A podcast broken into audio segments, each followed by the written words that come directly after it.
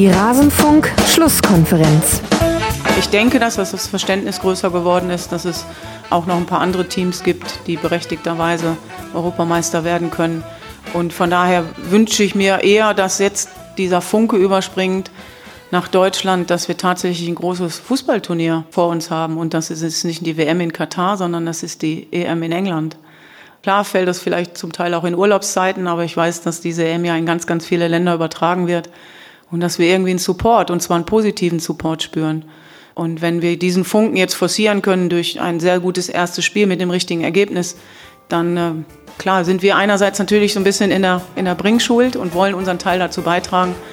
Aber ich wünsche mir einfach auch ähm, eine objektive, objektiven Support, einfach aus, aus der Gesellschaft heraus und von innen heraus. Alles zur Europameisterschaft. Ist es nicht schön, dieses Zitat von Martina Voss-Tecklenburg von vor dieser EM zu hören, es zu überprüfen und sich zu denken, ja, also da sind wahrscheinlich viele ihrer Wünsche eingetreten. Und damit hallo und herzlich willkommen zur Rasenfunk-Schlusskonferenz Nummer 374 unserem großen Rückblick auf dieses Turnier. Gestern haben wir schon das Finale analysiert. Hier an dieser Stelle könnt ihr auch noch gerne hören. Das war dann Schlusskonferenz Nummer 373.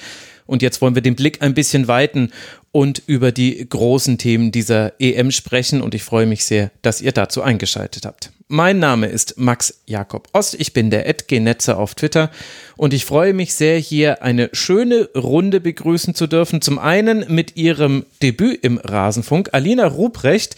Sie sollte euch definitiv ein Begriff sein, wenn ihr euch mit Frauenfußball auseinandersetzt. Man kam kaum an sie vorbei, auch wenn man die BBC genutzt hat. Sie schreibt auf Her Football Hub, sie ist bei Früff zu hören, bei 90 Min. Sie lebt in Schweden, sie twittert als alina-rxp und sie war jetzt auch vor Ort. Auch davon wird sie uns berichten. Hallo Alina, schön, dass du mal im Rasenfunk bist. Hallo, ich freue mich sehr, dass ich dabei sein darf. Ja, und herzlichen Dank nochmal besonders dafür. Es ist bei dir noch eine Stunde früher, bei dir ist es gerade kurz nach acht. Wir haben hier deutscher Zeit kurz nach neun und es ist für mich schon früh, da will ich nicht wissen, wie es für dich war, die ja gestern auch beim EM-Finale war. Also vielen ja, Dank dir. Ja, kein Problem. Und ebenfalls hier mit dabei, sie kennt ihr auch schon aus vielen Kurzpässen, die wir zu diesem Turnier gemacht haben. Annika Becker, freie Sportjournalistin. Sie hat auf becker-annika.de, Entschuldigung, liebe Annika, ein äh, ganz hervorragendes EM-Tagebuch geschrieben. Lohnt sich auch im Nachhinein nochmal das zu lesen. Immer ganz interessante Links hinten dran auch nochmal. Also wenn man sowieso schon einen interessanten Text gelesen hat, dann wird man auch noch auf andere interessantere Texte verwiesen. Also ich habe viel Zeit verloren mit diesem EM-Tagebuch, sagen wir, wie es ist. Trotzdem schön, dass du hier bist. Hallo Annika. Hallo, guten Morgen. Guten Morgen. Es ist schön, dich wieder hier zu hören. Und wir werden später auch noch Hendrik Buchheister hier zugeschaltet haben. Er ist freier Sportjournalist und lebt in England, hat dort für die englischen Medien berichtet. Vielleicht erinnert ihr euch, liebe Hörerinnen und Hörer, er war im allerersten Kurzpass zu hören vor dem Auftaktspiel England gegen Österreich. Und jetzt wollen wir dann mit ihm auch so ein bisschen ein Fazit ziehen. Ja, wie hat er denn dieses Turnier erlebt und was könnte es für den englischen Fußball, den Frauenfußball im Besonderen bedeuten? Er wird später mit dazu kommen, also seid nicht überrascht. Irgendwann, wie durch Zauberhand, hoffentlich zumindest, werden wir ihn hier hören. Ich hoffe, ich habe es hiermit nicht gejinxt.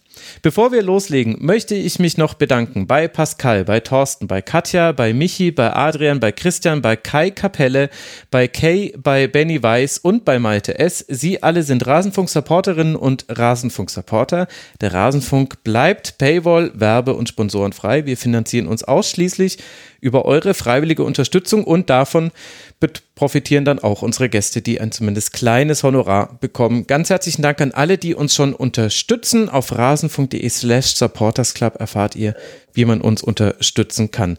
Und ein möglicher Weg ist auch, dass man auf kiosk.rasenfunk.de geht und sich Merchandise von uns kauft. Wir geben uns da sehr viel Mühe, auf faire und nachhaltige Produktion zu achten und auch noch auf schöne Designs. Und da gibt es jetzt etwas Neues, beziehungsweise ganz bald gibt es etwas Neues. Wir nehmen hier auf am Montag, den 1. August. Ich sage mal spätestens am Dienstag, den 2. August, könnt ihr unsere niegelnagelneuen Hoodie bestellen. Hoodie Völler haben wir ihn genannt. Ich hoffe, das Wortspiel wird man auch verstehen. Ansonsten ergibt das nämlich keinen Sinn.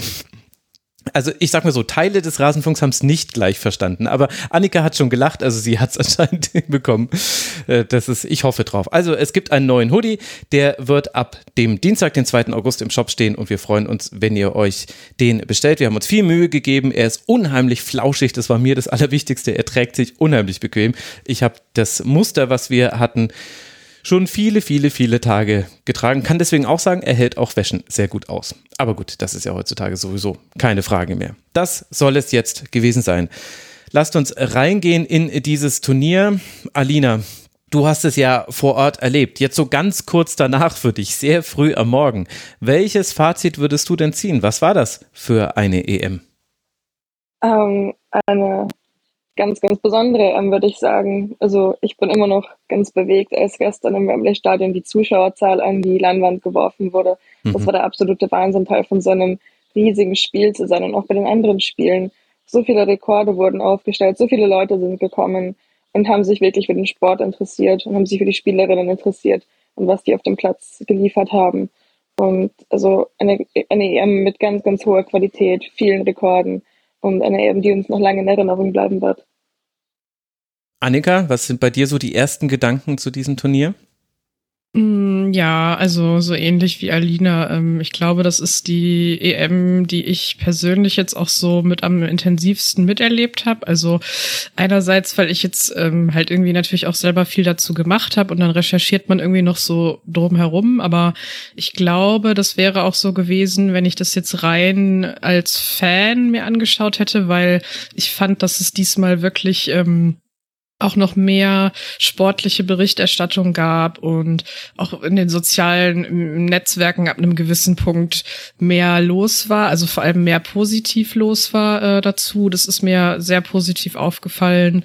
Und ja, es gab halt einfach richtig tolle Spiele mit dabei. Also ich fand das sportliche Niveau war richtig, richtig toll. Ähm, da gab es ganz wenige Partien nur, wo ich so dachte, okay, das macht jetzt nicht ganz so viel Spaß, das zu gucken, aber trotzdem waren das dann auch Spiele, wo man trotzdem sehen konnte, was die Leute technisch drauf haben. Also bei mir bleibt erstmal auch so ein positives Bild hängen. Ist denn das bei euch auch so, dass eure Timeline nach dem Turnier schon deutlich anders aussieht als vor dem Turnier. Also ich habe mindestens, also mindestens 15 Sportjournalistinnen und äh, Journalisten entdeckt, denen ich jetzt folge, die oft dann auf Englisch über die Spiele berichten und die aber ja so minutiös dabei sind. Und jetzt kriege ich viel besser auch mit, was sonst noch so im Frauenfußball los ist, weil die sich nicht nur auf die EM beschränkt haben. Alina, ist es bei dir auch so? Ich meine, du hängst ja sowieso schon mehr in dieser englischsprachigen Bubble drin äh, durch deinen Aufenthaltsort und weil du selbst sehr gut Englisch sprichst, warst ja auch bei der BBC unter anderem zu Gast eingeladen.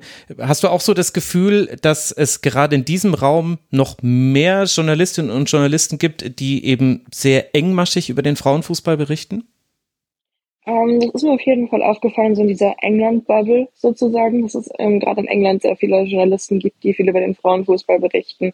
Ähm, wenn man hier auch vor Ort ist, spürt man auch diesen riesigen Hype, der jetzt losgetreten wurde oder der sich jetzt schon länger angebahnt hat um den Frauenfußball herum. Die englische Frauenliga, die WSL, die Women's Super League ist ja auch sehr, sehr beliebt. Da gibt es auch viele Reporterinnen, die ähm, da wöchentlich berichten, wenn die Liga im vollen Gange ist. Und ähm, ja, wenn man sich für Frauenfußball interessiert, dann ist das so ein bisschen die erste Anlaufstelle. Und ich würde mir wünschen, dass das ähm, jetzt auch so ein bisschen nach Deutschland überschwappt, dass es vielleicht auch mehr, mehr deutschen Content gibt. Aber wir arbeiten da eh gerade ganz gut dran, würde ich sagen, um da noch mehr Sichtbarkeit zu schaffen.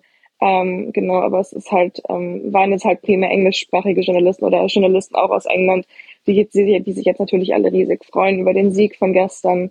Und ähm, ja, aber ich würde mir wünschen, dass es noch ein paar mehr deutsche Kollegen gibt, die dann da auch ein bisschen etwas einen neutraleren Blick auf die EM werfen, weil jetzt natürlich alles sehr, sehr englandlastig war.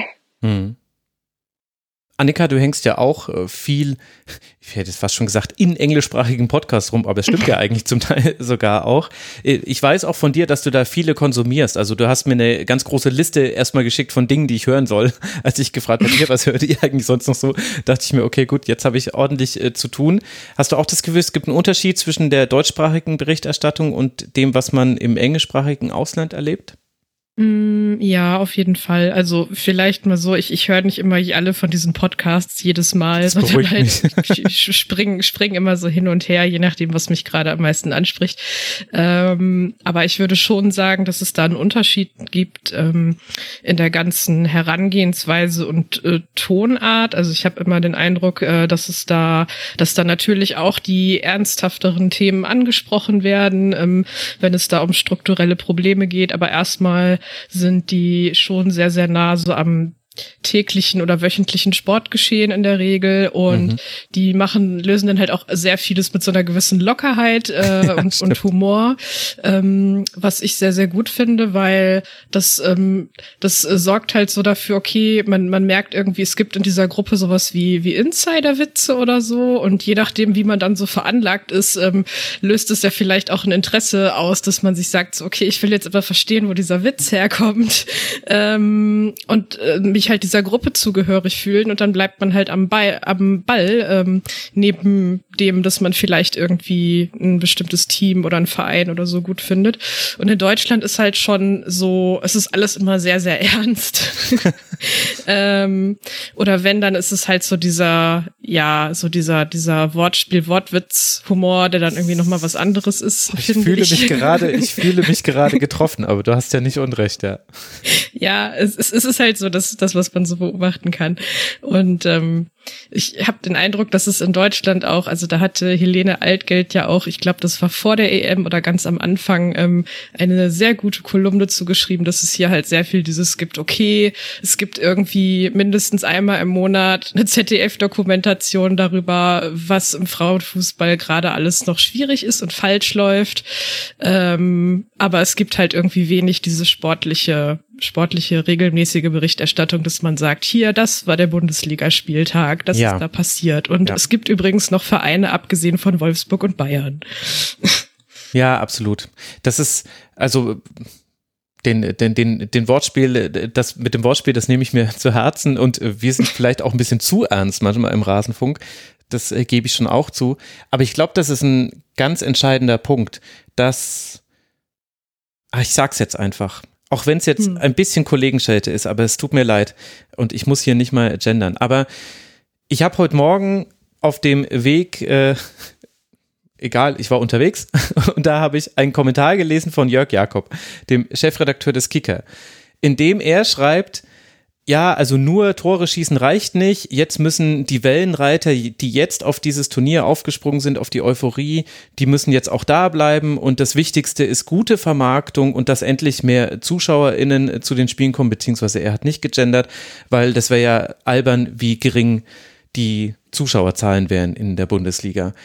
Und ehrlicherweise bin ich da, das hat mich emotionalisiert, weil ich mir ich möchte das nicht mehr lesen. Ich möchte das nicht mehr lesen von dem Chef eines Magazins, das eine, es tut mir leid, Alibi-Seite zur Frauenbundesliga jede Woche bringt, das zum ersten Mal überhaupt nach dem EM-Halbfinale gegen Frankreich die deutschen Frauen auf den Titel gebracht hat.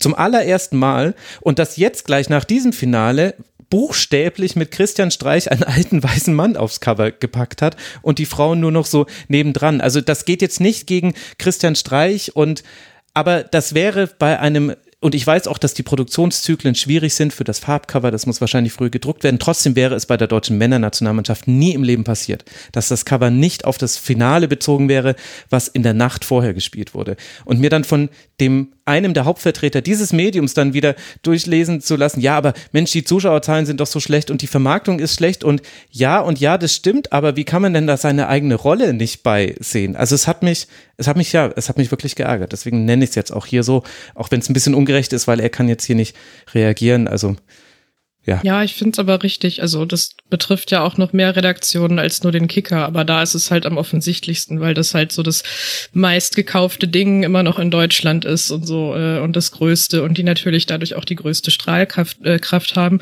Und mit dem Cover glaube ich, dass Christian Streich dir da sofort zustimmen würde, ja. dass er nicht unbedingt am nächsten Tag der, auf der will da nicht mal drauf sein. Und ehrlich, wie ja. viele Kicker verkaufst du mehr, weil der Christian Streich drauf ist? Also so sympathisch ist er auch nicht. Also das ist.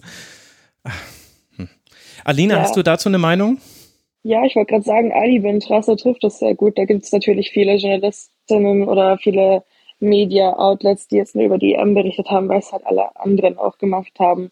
Und da hat man einfach auch bei vielen gemerkt, dass dann da irgendwelche Detailfehler in den Artikeln waren. Mhm. Da glaube ich, haben es mir irgendwie bei der Sportschau waren ein paar ähm, Artikel, wo irgendwas nicht gestimmt hat von, von, von den Inhalt, von den Infos her.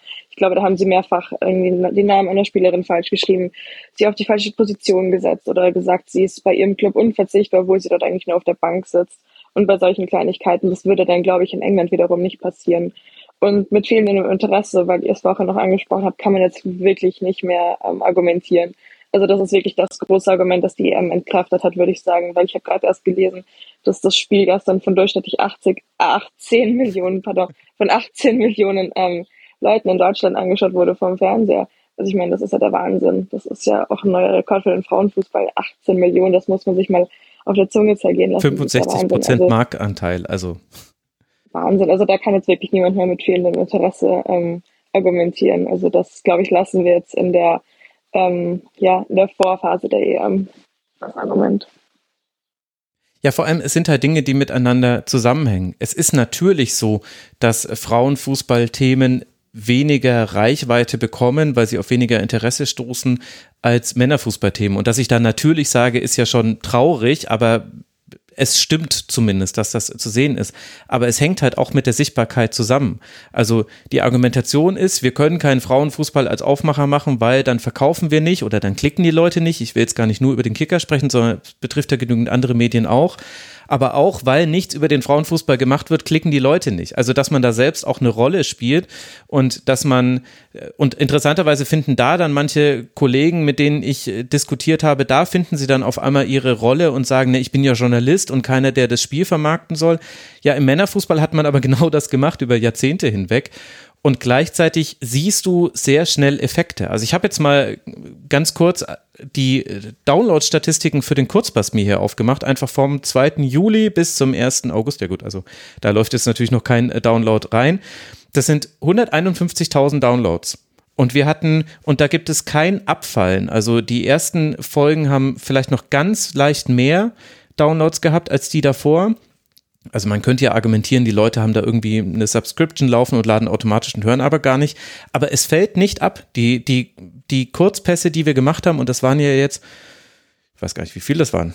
20, glaube ich, irgendwie so um Dreh rum. Also war eine Menge auf jeden Fall. Ein Kurzpass ging den anderen über, zumindest in meinem Kopf also die wurden sehr viel gehört. Und, und du konntest auf jeden Fall auch sehen, dass da neue Leute mit dazugekommen sind. Das wurde mir auch ganz viel gespiegelt. Und wenn ich es mir jetzt für die Schlusskonferenz rauslasse, ist es ganz bestimmt nicht schlechter. Nee, nee, im Gegenteil. Okay.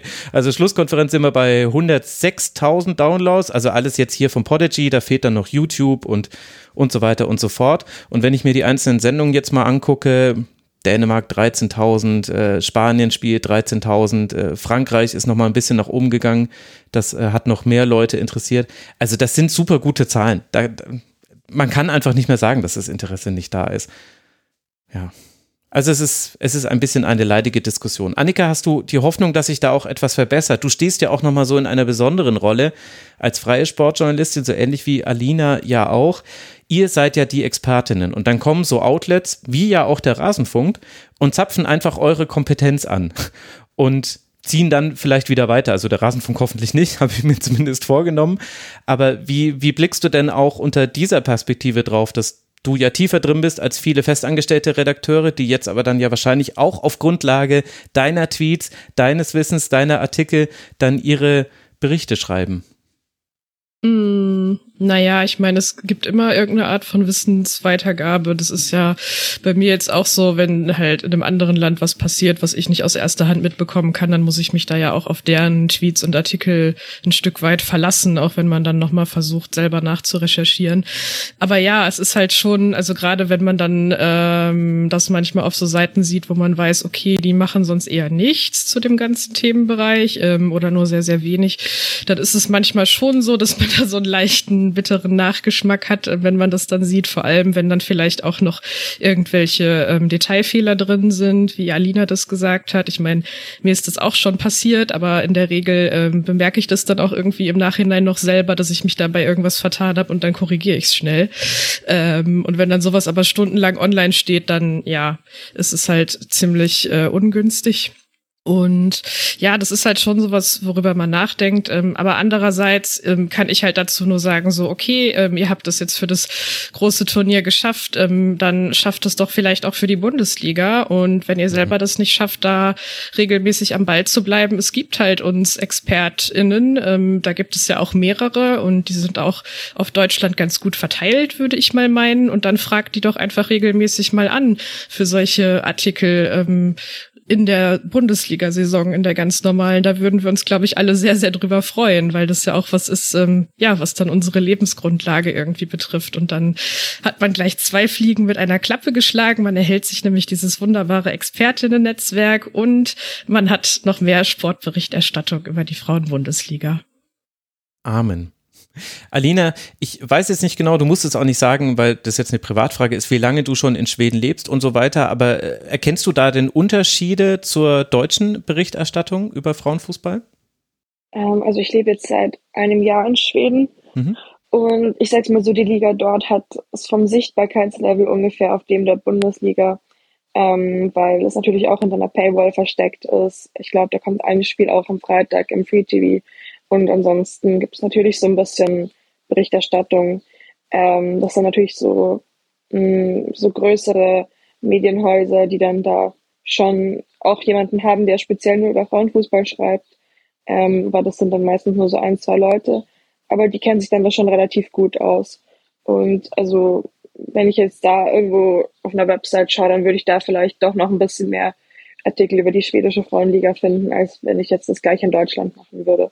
Und die kennen sich auch wirklich gut aus. Und ja, aber das ist auch einfach das Problem mit der Sichtbarkeit, dass nicht wirklich viele Leute regelmäßig in die Stadien gehen oder sich die Spiele anschauen. Und das ist einfach auch schwer, die Spiele irgendwo zu streamen. Also das ist, das ist wie mit der Frauenbundesliga.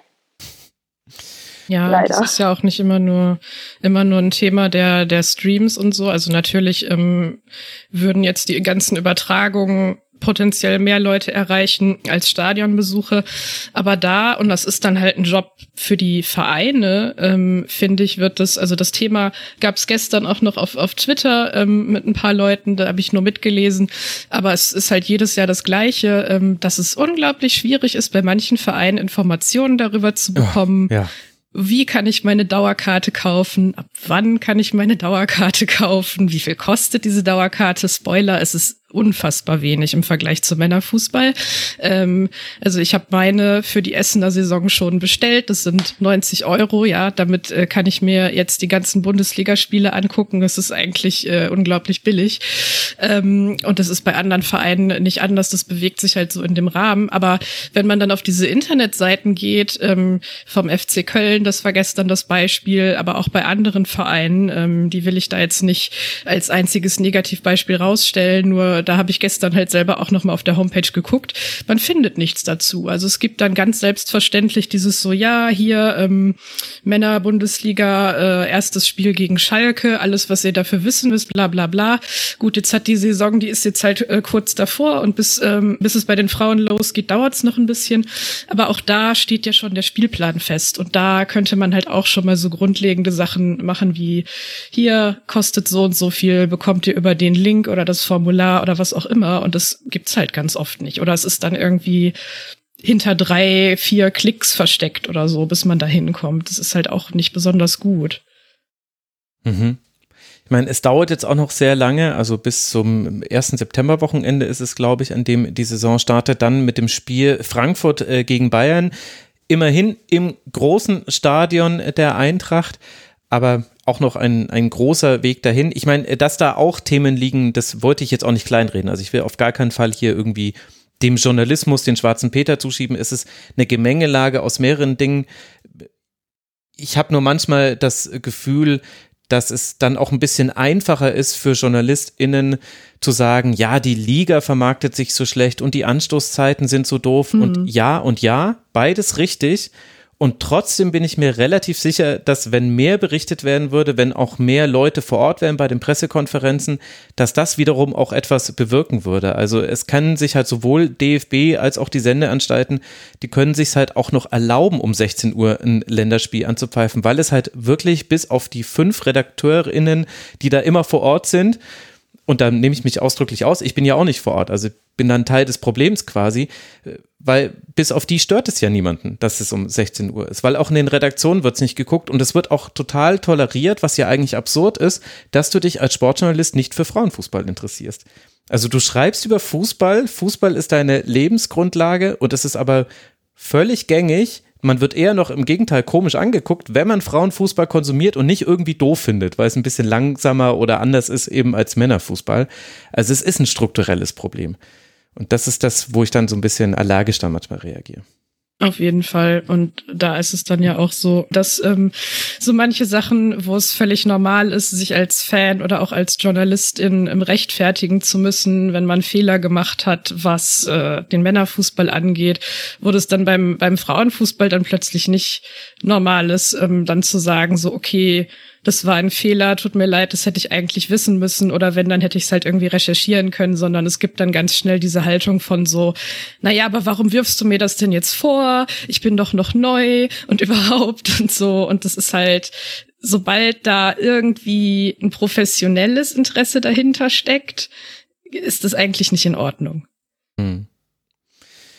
Es ist ja auch, also ich bin jetzt auch deswegen so lange auf diesen Punkt geblieben, den ich selber aufgebracht habe, denn ich habe im Forum unter mitmachen.rasen.de die Hörerinnen und Hörer um Input gegeben und Rita hatte unter anderem uns gefragt, ein Fazit zur Berichterstattung und es äh, gab noch jemanden, jetzt habe ich leider, ich glaube, Pitbull Giraffe oder Eisernes Fohlen, ich weiß leider gerade nicht mehr, wer es geschrieben hatte, de denen ist noch aufgefallen, dass ja auch tatsächlich die Sender ihre Planung deutlich umgeworfen haben. Das hat man daran gesehen, dass dann eben geplante Bergdoktor-Folgen doch ausgefallen sind, weil man sich entschieden hat, ach, ach so, die Leute interessiert das doch, was wir hier zeigen. Frankreich gegen Niederlande vielleicht doch ein interessantes Spiel. Ach so, ja, dann zeigen wir das dann doch mal auf dem Sender und nicht nur irgendwo in der Mediathek.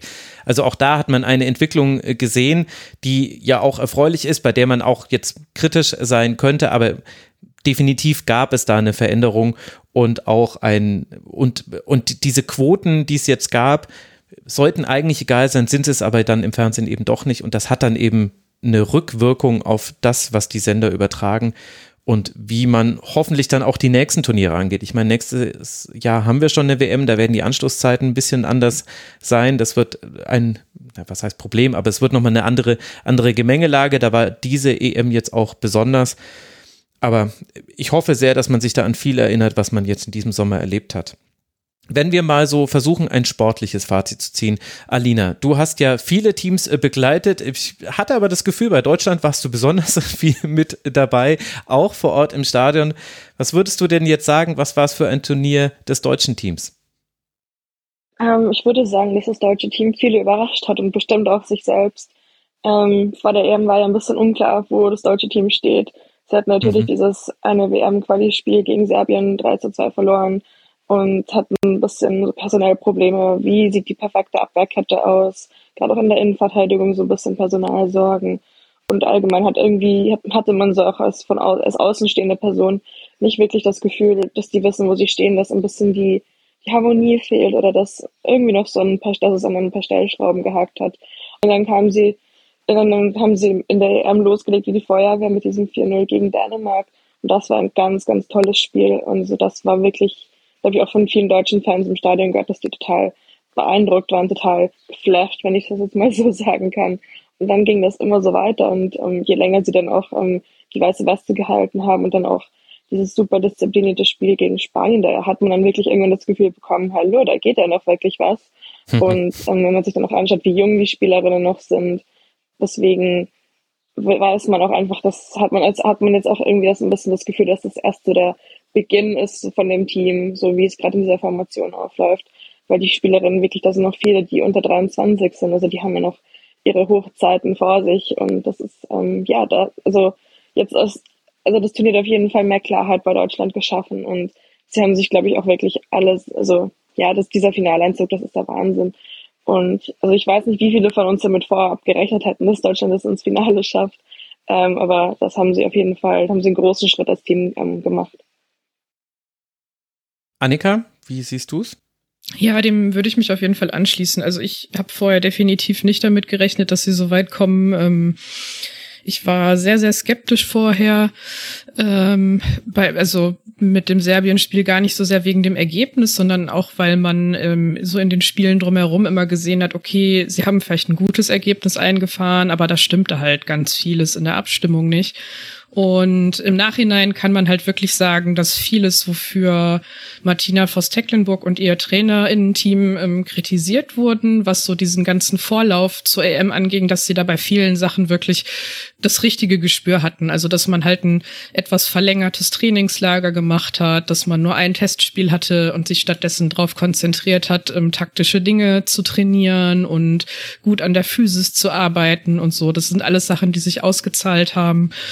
Ähm, und auch bei den Nominierungen würde ich sagen, dass sie da im Nachhinein recht hatten weil sie, das kann man jetzt besser verstehen, wenn man das gesehen hat, da glaube ich auch noch mal sehr viel Wert auf diese physischen ähm, Faktoren der einzelnen Spielerinnen gelegt haben und sich dann halt für die entschieden haben, ja, die so gewisse Dinge drauf haben oder vielleicht auch ähm, in bestimmten Situationen noch ein bisschen anpassungsfähiger sind als die, die dann nicht mitgenommen wurden, ähm, die dann aber natürlich nächstes Jahr wieder die Chance haben, weil sie sich bis dahin ja auch weiterentwickeln und ranarbeiten können und so.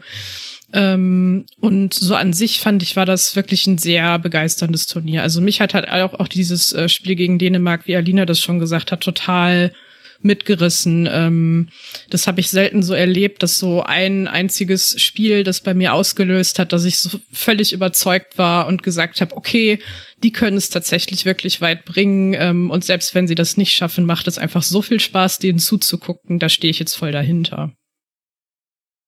Ja, das finde ich nochmal einen interessanten Punkt. Äh, selbst wenn sie es jetzt nicht so weit schaffen. Denn das ist eine Frage, die habe ich mir gestellt. Alina jetzt so im Formfinale schon und jetzt nach dem Finale auch nochmal. mal wie sehr lassen wir uns von den Ergebnissen treiben und wie viel ist dann zum einen Spielweise und zum zweiten vielleicht aber auch, ich glaube, das darf man heutzutage nicht zu klein reden, das Auftreten in den sozialen Netzwerken der Spielerin, was eben einfach ein so anderes ist als in vielen anderen Sportbereichen, die man sehen kann. Also jetzt mal doof gesagt, wenn auf das 4 zu 0 gegen Dänemark ein 1 zu 1 oder 1 zu 2 gegen Spanien gefolgt wäre, was ja auch im Bereich des Möglichen war, so gut Deutschland da gespielt hat. Man hat auch im Grunde fast alle seine Chancen genutzt Glaubst du, das hätte was verändert oder hat sich das deutsche Team gelöst von den Ergebnissen ein bisschen? Um, ähm, das ist eine gute Frage. Ähm, ich, habe die, ich habe definitiv das Gefühl, dass sie auf jeden Fall versucht haben oder sehr bemüht darum waren, sich von den Ergebnissen zu lösen. Ähm, es wurde auch ganz viel um das Team herum dargeboten, während der natürlich viel auf Social Media. Da hatte man auf jeden Fall das Gefühl, dass man da schon relativ nah dran ist als Fan weil man da natürlich tägliche Einblicke bekommen hat ins Training und ähm, ja, die Spielerinnen und auch das Team, die haben auch einen unglaublichen Zuwachs auf Social Media erlebt an Followern. Also die sind jetzt teilweise weit über, über 100.000. Also ich glaube, bei Julia Gwynn war es zum Beispiel so, dass sie vor der EM 200.000 irgendwas Follower hatte, 200.000 200 meinte ich. Und jetzt sind es weit über 300.000. Also das finde ich ist auch nochmal ein Ausdruck des gestiegenen Interesses. Mhm. Und ähm, ja, natürlich solche, Annika, du meintest es ja vorhin eh, dass dieses zum Beispiel bei dem, bei dem Serbien-Spiel, dass es nicht primär das Ergebnis war. Also man natürlich hat das irgendwie gestört, aber es war nicht mhm. nur das Ergebnis, sondern dass auch im Spiel viel nicht gestimmt hat. Und ähm, zum Beispiel, was mir auch noch aufgefallen ist, ähm, die haben ja vor der EM relativ viel herumexperimentiert, was die Startelf anbelangt hat. Also wenn mich jetzt jemand vor dem Turnier gefragt hätte, wer wird, wer wird starten für Deutschland, dann hätte ich vielleicht ein paar Positionen sagen können. Meine Froms zum Beispiel im Tor, aber der Rest, da wäre ich mir wirklich nicht sicher gewesen. Und dann kommt das Team auf einmal auf den Platz und wirkt so, als ob sie schon seit Jahren in dieser Formation, in dieser Konstellation zusammenspielen würden. Das ist einfach auch sehr, sehr beeindruckend gewesen. Und das ist dann auch etwas, womit sie sich, finde ich, von den, von den Ergebnissen gelöst haben oder das auf jeden Fall irgendwie versuchen oder antizipieren. Wer sich für den Follower-Zuwachs äh, des deutschen Teams interessiert, der kann mal Finn-Klausen mit C, der Klausen, äh, auf Twitter folgen. Der hat das dokumentiert, macht er gerne vor Frauenturnieren, dass er jeweils den Stand von vor dem Turnier hat und dann während des Turniers, er hat jetzt äh, nach dem Viertelfinale das letzte Update gepostet und ich vermute wahrscheinlich, wenn die Folge hier raus ist, gibt schon das äh, Turnierfazit und da sieht man eben, dass es äh, so, also unter 20 Prozent ist eigentlich kein Account äh, gewachsen.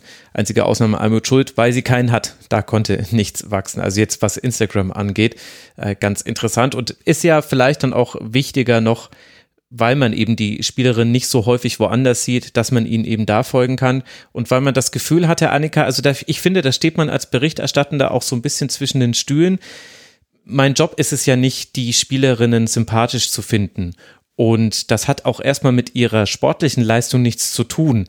Und dennoch, ich konnte mich nicht davon lösen, nach den Spielen hat es mich immer richtig interessiert, wie sie feiern und wie sie das auf Social Media dokumentieren, weil ich es auch so, ich fand es ein bisschen nahbarer als zum Beispiel bei Männerfußballern, denen bin ich irgendwann allen entfolgt, was halt gefühlt immer das Gleiche war. Und wenn jemand von denen originell genannt wurde, wie Thomas Müller, dann fand ich es selten originell. Bei den Spielerinnen fand ich es immer total interessant zu sehen, was machen die Ersatzspielerinnen, was macht die Spielerin, die auch keine Minute gespielt hat, welche Collage hat Laura Freigang wieder zusammengestellt äh, und so weiter hat ja eigentlich nichts mit dem Sportlichen zu tun. Deswegen, wie gesagt, deswegen habe ich da jetzt so diese Klammer drum gesetzt und trotzdem, mich hat das interessiert, was mir sonst irgendwie egal ist. Jetzt weiß ich nicht, wie ich das bewerten soll und wie bewertest du denn das? Mm, also ich bin etwas weniger auf, auf ähm, Instagram tatsächlich unterwegs, wo ja dann doch die Spielerinnen mehr machen als zum Beispiel auf Twitter. Deswegen mhm.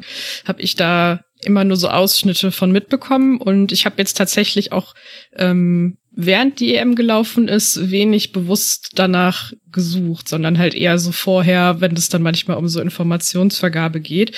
Ich finde es aber, ähm, also natürlich muss man sich so eine gewisse Distanz wahren. Ich finde es aber gerade im Frauenfußball, weil es da nochmal eine andere Rolle hat, ähm, Social Media, auch ähm, völlig legitim, sich da mehr zu bewegen und mehr anzugucken und halt ähm, sich darüber auch nochmal ein Bild zu machen, ähm, weil das halt einfach ähm, da sind wir dann wieder bei Verdienstsachen äh, und so ähm, lange Zeit sehr, sehr wichtig war und auch immer noch, glaube ich, ein bisschen wichtiger ist als für männliche Fußballer, ähm, für die Frauen sich da zu präsentieren. Ähm, um halt diese Aufmerksamkeit zu generieren, die sie vielleicht ansonsten nicht haben äh, für ihren Sport ähm, und für sich als ähm, Athletin ähm, und natürlich darüber dann auch zu gucken, ob man vielleicht irgendwie an Werbeverträge für Nebenverdienste und so kommt, weil halt die Gehälter einfach nicht auf dem Level sind und weil das bei für manche ja immer noch so ist, dass sie von ihren Gehältern alleine nicht leben können. Das ist jetzt was, was äh, Nationalspielerinnen zumindest von den großen Verbänden so wahrscheinlich erstmal nicht mehr betrifft. Aber ja, trotzdem muss man ja auch erstmal dahin kommen. Und ja, deswegen finde ich, es ist da schon noch mal ein etwas anderer Faktor, ähm, und ja, natürlich ist es dann halt witzig, das zu sehen. Also ich meine, ich habe diese Videos von den Österreicherinnen zum Beispiel ja. jedes Mal total gefeiert, ähm, wenn sie da durch den, durch den Presseraum durch den getanzt sind ja. und so. Und man hatte dann irgendwann dann auch so den Eindruck, okay, jetzt tanzen die auch und äh, die, an, die anderen, die tanzen jetzt auch. Und dann äh, habe ich schon so gedacht, okay, sind wir jetzt beim Dance-Off anstatt äh, der EM oder so. Aber es ist dann ja auch in Ordnung. Alina, hast du da eine Meinung zu, zu der Social Media Nutzung von Spielerinnen bei diesem Turnier und welche Rolle das deiner Meinung nach spielt? Das passt zu der gesamten Marketingstrategie, die ich so ein bisschen bei der, hinter der UEFA vermutet habe, dass das, dass auch die EM in großen Teilen so auf ein jüngeres Publikum ausgerichtet war. Man hat natürlich auch viele Kinder in den Stadien gesehen oder einfach auch viele junge Mädchen, die jetzt auch davon träumen, Fußballerin, ähm, professionelle Fußballerinnen zu werden. Und natürlich richtet man sich dann mit Social Media auch an, an, an ein eher jüngeres Publikum. Und ähm, genau, da passt es dann, finde ich, seine Strategie, dass sich die Spielerinnen dann da so relativ offen präsentieren, einfach viele, viele Sachen aus dem Trainings- oder aus dem Camp-Alltag teilen, ähm, weil man dann natürlich noch mehr junge Leute erreichen kann. Und ähm, also nicht nur in den Stadien, sondern auch auf Social Media. Das, aber das würde irgendwie so generell passen. Die UEFA hat ja auch viel, ähm, viel angeboten für jüngere Menschen, dass dann die Tickets für unter 16-Jährige günstiger waren. Und dann wurde auch an Spieltagen ein großes Unterhaltungsprogramm aufgefahren oder auch nicht nur an den Spieltagen, sondern auch Dumbo mit den Fanpartys, mit den Fanmeilen hier in England. Und ähm, ja, also ich würde sagen, es hat sich wirklich so an die jüngere Generation gerichtet und da passt Social Media gut rein. Ja, da kann man vielleicht auch das Rahmenprogramm des Finals sich nochmal angucken. Ich hatte auch da das Gefühl. Also es ging viel um, um Szenen und meinem Eindruck nach, Annika, also das perfekt, dass äh, Alina das auch so beobachtet hat, äh, war auch diesmal die UEFA und aber auch manche Verbände waren besser darin, Szenen zu teilen. Und das bringt uns zu einer Frage, die ich euch schon vor der Sendung hingeworfen habe, nämlich die Szenen, an die wir uns erinnern werden von diesem Turnier. Ein bisschen habe ich auch von den Hörerinnen und Hörern da Feedback bekommen. Annika, welche Szene glaubst du denn, wirst du für immer jetzt mit dieser Europameisterschaft verbinden? Ja, ja, da gibt es zwei. Ähm, das eine ist halt das äh, erste Tor von Alexandra Popp bei der EM ähm, und der Jubel danach, also wo man halt einfach gesehen hat, wie sie, wie sie so völlig bewegt ist und gleichzeitig auch einfach sehr, sehr viel von ihr abfällt. Ähm, ja, das andere ist wahrscheinlich das meistgesehene Tor von der ganzen EM, würde ich mal sagen. Trotz ähm, Finale ähm, ist halt das 3 zu 0 gegen Schweden von Alessia Russo, dieses ähm, Hackentrick-Tor, das halt einfach ähm, ja unfassbar geil war, muss man einfach mal so sagen. Ja, da holen wir gleich mit Alina noch eine Zweitmeinung rein, würde ich sagen. Alina, würdest du da zustimmen? Ja, also das wäre jetzt auch meine erste Wahl gewesen, dieses um, Backheel-Tor von Alessia Russo. Also da denke ich oft noch dran. Das war einfach eiskalt ausgenutzt. Also solche Tore gibt's nicht oft. Und das hat wirklich, das könnte ich mir wirklich als Tor des Turniers vorstellen, ehrlich gesagt also das, also ich meine auch wie viele Views das auf Twitter oder auch auf Instagram mhm. bekommen hat, dieses Tor. Da spricht man, denke ich, noch in einigen Jahren davon. Ja, das ist eben ein äh, interessanter Faktor, eben diese digitale Währung der Likes und der Retweets und der Views. Da hatte ich auch, also ich weiß nicht, ob ich mich da jetzt noch für immer dran erinnern werde, aber es gab doch diese Rabona-Flanke von Portugal, von Jessica Silva im Spiel mhm. gegen die Schweiz war es, glaube ich. Da bin ich mir jetzt gerade nicht mehr ganz sicher. Aber das war für mich so das perfekte Beispiel für diese EM, denn ich fand, in der Situation hätte sie eigentlich noch andere Möglichkeiten gehabt, die besser gewesen wären, als mit dem Rabona da hinter dem Standbein eine Flanke rüberzuziehen. Das hat aber halt bei der Bewertung dieses Clips und auch, dass da kein Tor draus wurde oder so, das hat überhaupt gar keine Rolle gespielt. Die Leute fanden es einfach so gut, so lässig, vielleicht auch überraschend, dass sie das gemacht hat, dass das eben dann sehr weite Kreise gezogen hat. Und ich hatte das Gefühl, Annika, ja, ein bisschen ging es auch bei, bei diesem Turnier darum, eben zu zeigen, was manche Leute eben bisher nicht wahrhaben wollten, dass auch Frauenfußball technisch sehr gut ist und dass es eben auch diese, man sagt immer, Kabinettstückchen gibt und e-, eben einfach Dinge, wo man, wenn man selber schon mal Fußball gespielt hat, weiß, oh, das war jetzt nicht so leicht, beziehungsweise Schrägstrich, ich hätte das bei tausend Versuchen nie geschafft und allein dadurch bekommt man dann eben Aufmerksamkeit. Ja, auf jeden Fall. Ähm, das hat man ja auch gesehen, so dass ähm, eigentlich in der ersten Woche schon gesagt wurde, zum Beispiel, ähm, das Torhüterinnen-Spiel hat sich verbessert und dann gab mhm. es irgendwie mindestens einmal pro Woche gab es das Thema halt nochmal, weil halt durchgehend da die Leistungen so gut waren, aber trotzdem immer noch wieder Leute von dieser Erkenntnis überrascht waren, glaube mhm. ich. Was dann ja auch völlig in Ordnung ist, das immer wieder ähm, zu thematisieren und das positiv herauszustellen. Ähm, um da halt irgendwie, glaube ich, so die Leute, die außerhalb dieser Blase sich bewegen, so ein bisschen, ja, so ein bisschen auf das aktuelle Level zu holen. So, das ist halt sowas, ähm, wo man, glaube ich, ähm, sich manchmal so ein bisschen, äh, bisschen die Augen verdreht, wenn man selber tief drin steckt. Aber man darf halt auch nicht vergessen, dass die meisten Leute halt ansonsten eben nicht so viel mitbekommen und ja, man braucht halt manche Informationen dann vielleicht auch ein bisschen häufiger. Und ähm, aber ja, also den Eindruck, dass natürlich versucht wurde, dass so alles ähm, von UEFA-Seite sowieso klar sehr, sehr positiv darzustellen und halt vor allem so die Errungenschaften oder Weiterentwicklung, die es gibt, halt irgendwie so herauszustellen. Ähm, ja, das ist völlig klar. Und halt auch gerade mit so Highlight-Clips und so. Das ist ja sowas, was auch relativ häufig ähm, kritisiert wird, ähm, dass es davon zu wenig gibt. Ähm, also dass es dann noch auch wieder so ein Faktor ist, ähm, wo man sagt, okay, man kann die Spiele schwierig sehen, ähm, es gibt manchmal kaum Zusammenfassung und dann gibt's halt noch nicht mal Highlights, äh, Highlight-Clips, äh, die man im Internet teilen kann.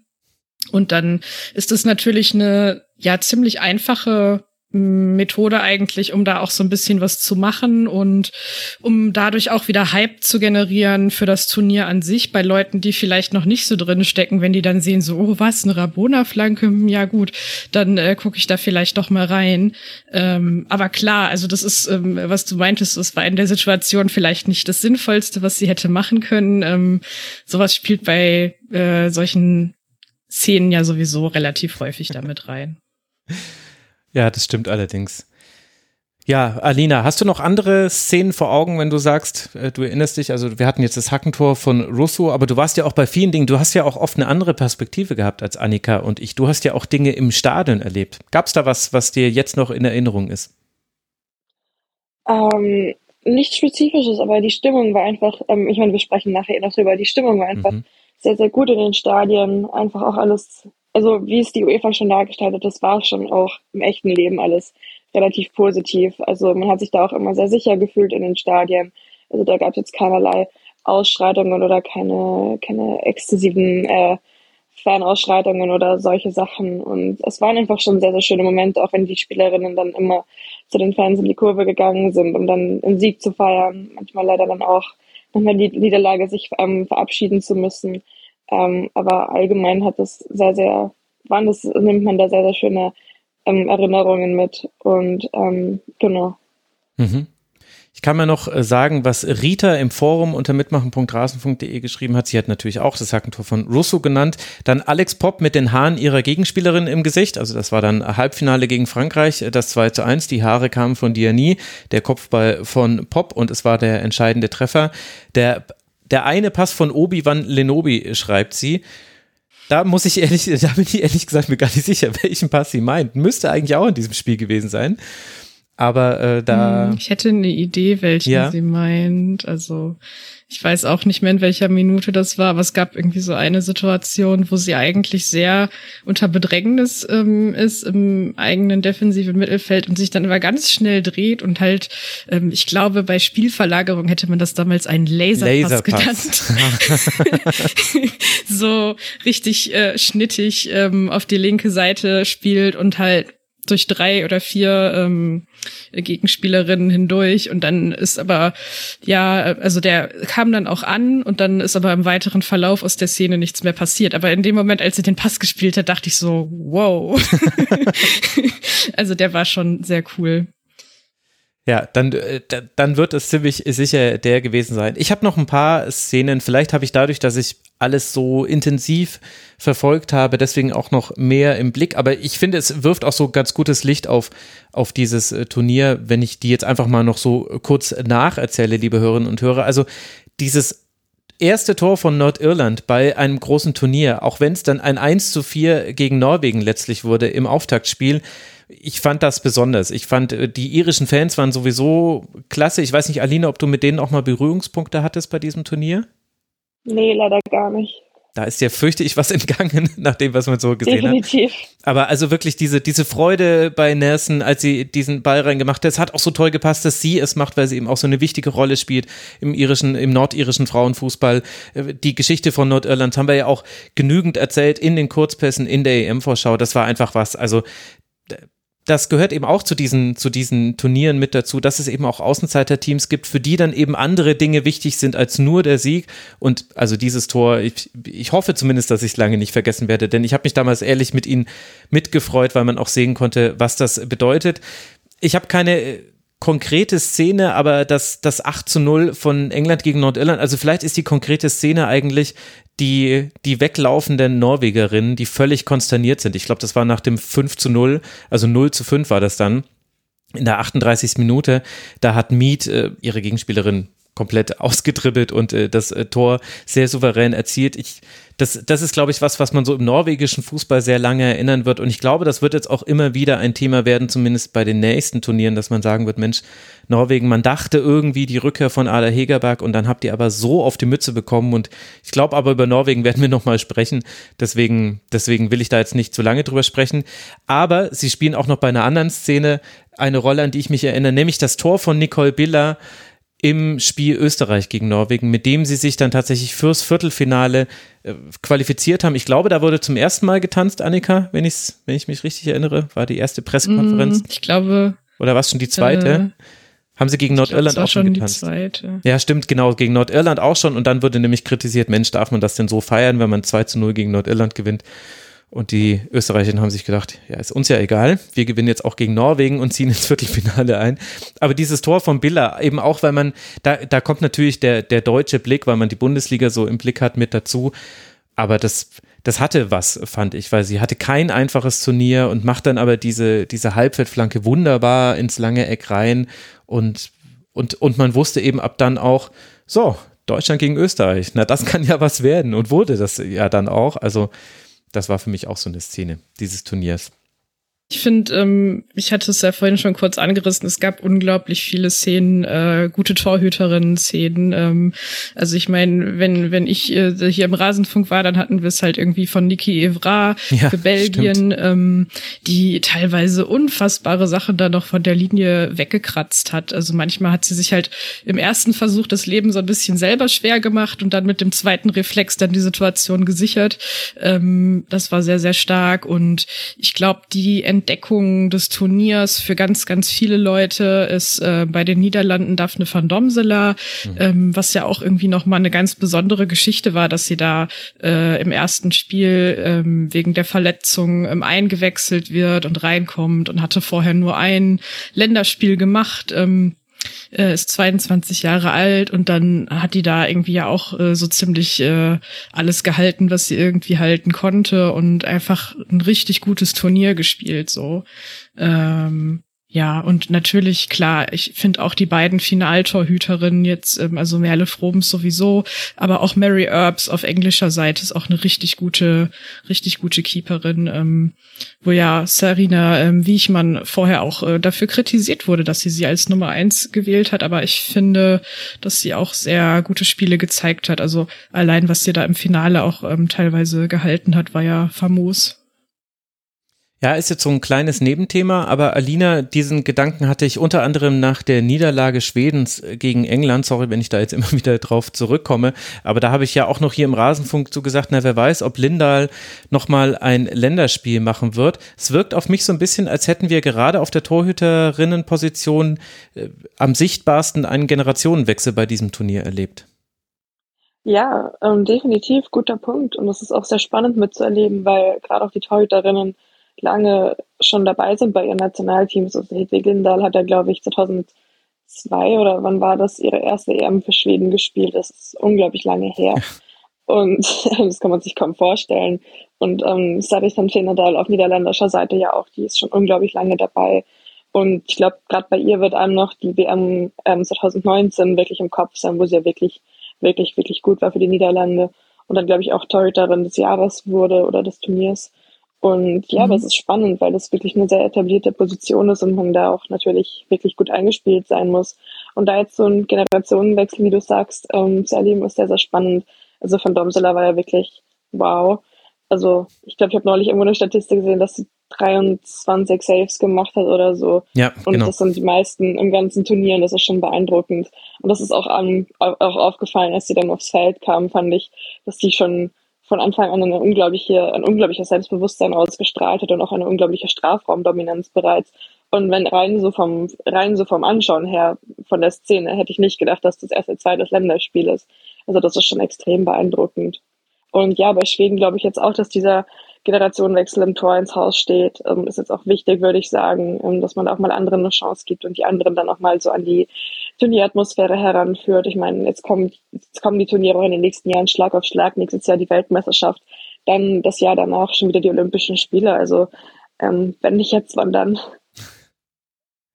Ja, und letztlich hat man ja vielleicht diesen Generationenwechsel halt ein bisschen abgeschwächt, weil die Nachfolgerin nicht ganz so jung ist wie die Vorgängerin auch beim deutschen Team gesehen. Also Merle Froms, 27 Jahre alt, hat anstelle von Almut Schuld gespielt und das war ja die eine Sache, du, ich glaube, du hast es vorhin gesagt, Annika, äh, Torhüterin-Position, da war man sich sicher, wer spielt. Das war das eine, was Martina Voss-Tecklenburg sehr früh schon bekannt gegeben hat. Alles andere war eher so ein bisschen in der Schwebe.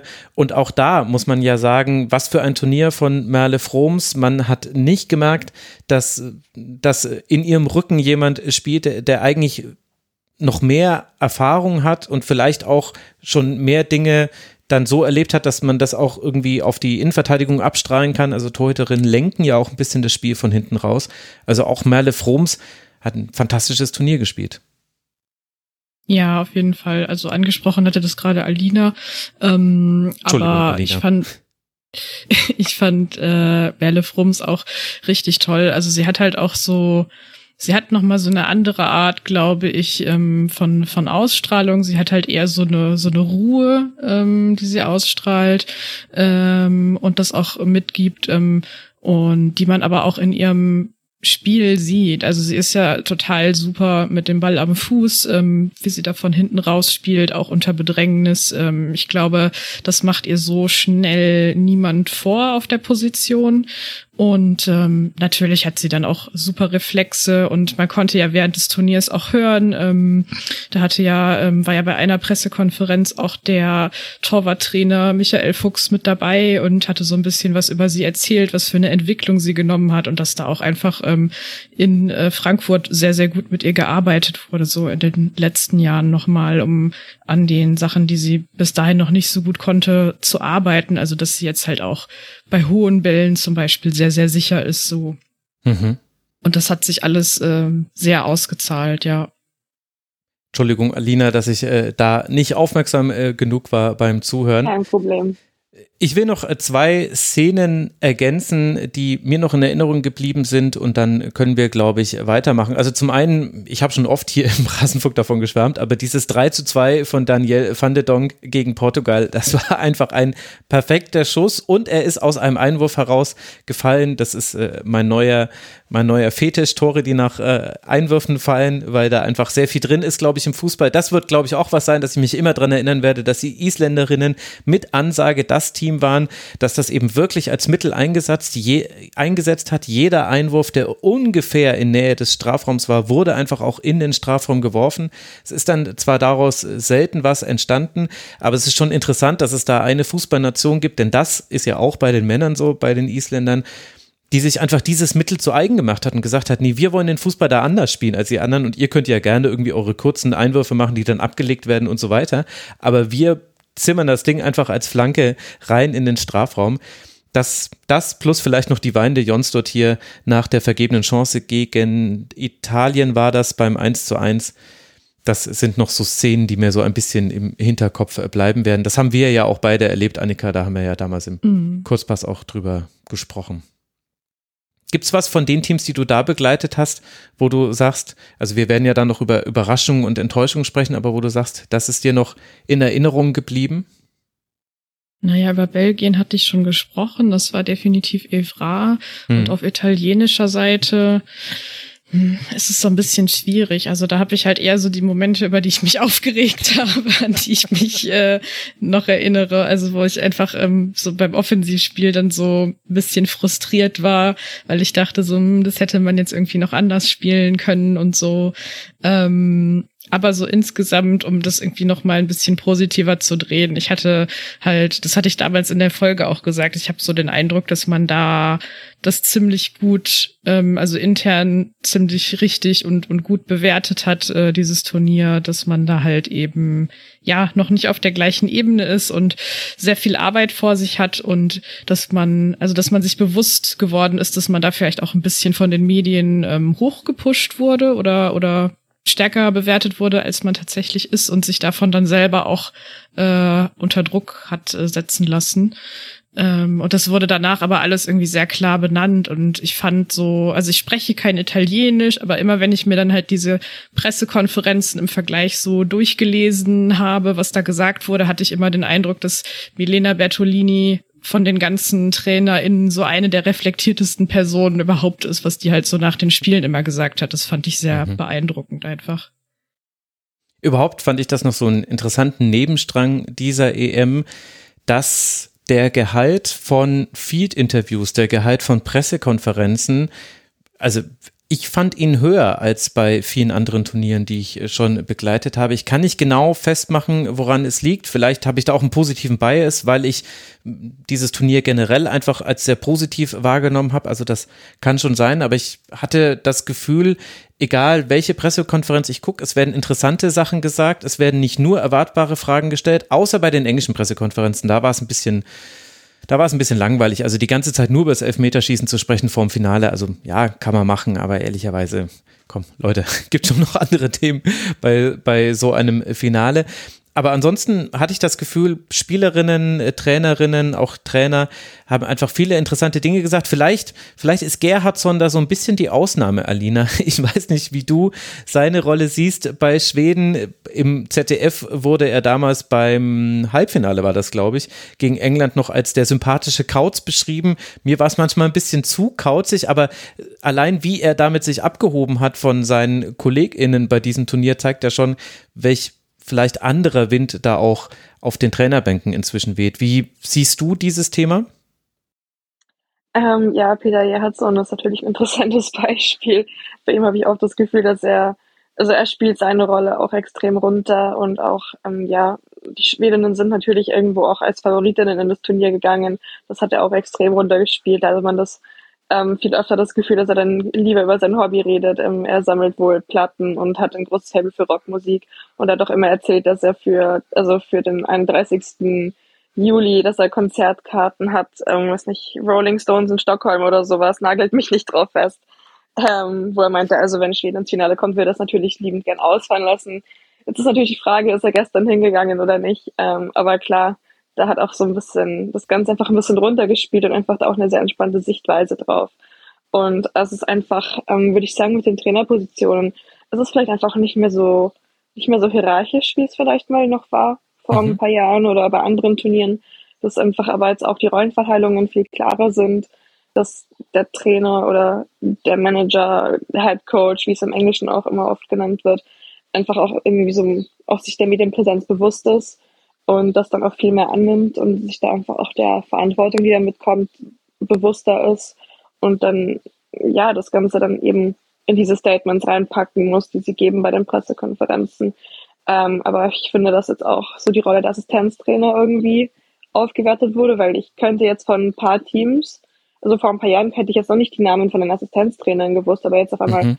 kennt man die irgendwie, weil die dann doch da auch immer im Gefolge mit auftauchen und einfach auch die Bedeutung der ganzen des ganzen Backroom-Stuff, das immer im Hintergrund mitarbeitet, um das Team so ein bisschen im Laufen zu halten oder die ja auch elementar wichtig sind, dass ein Team überhaupt dieses Turnier bestreiten kann. Das wurde jetzt, finde ich, auch nochmal aufgewertet.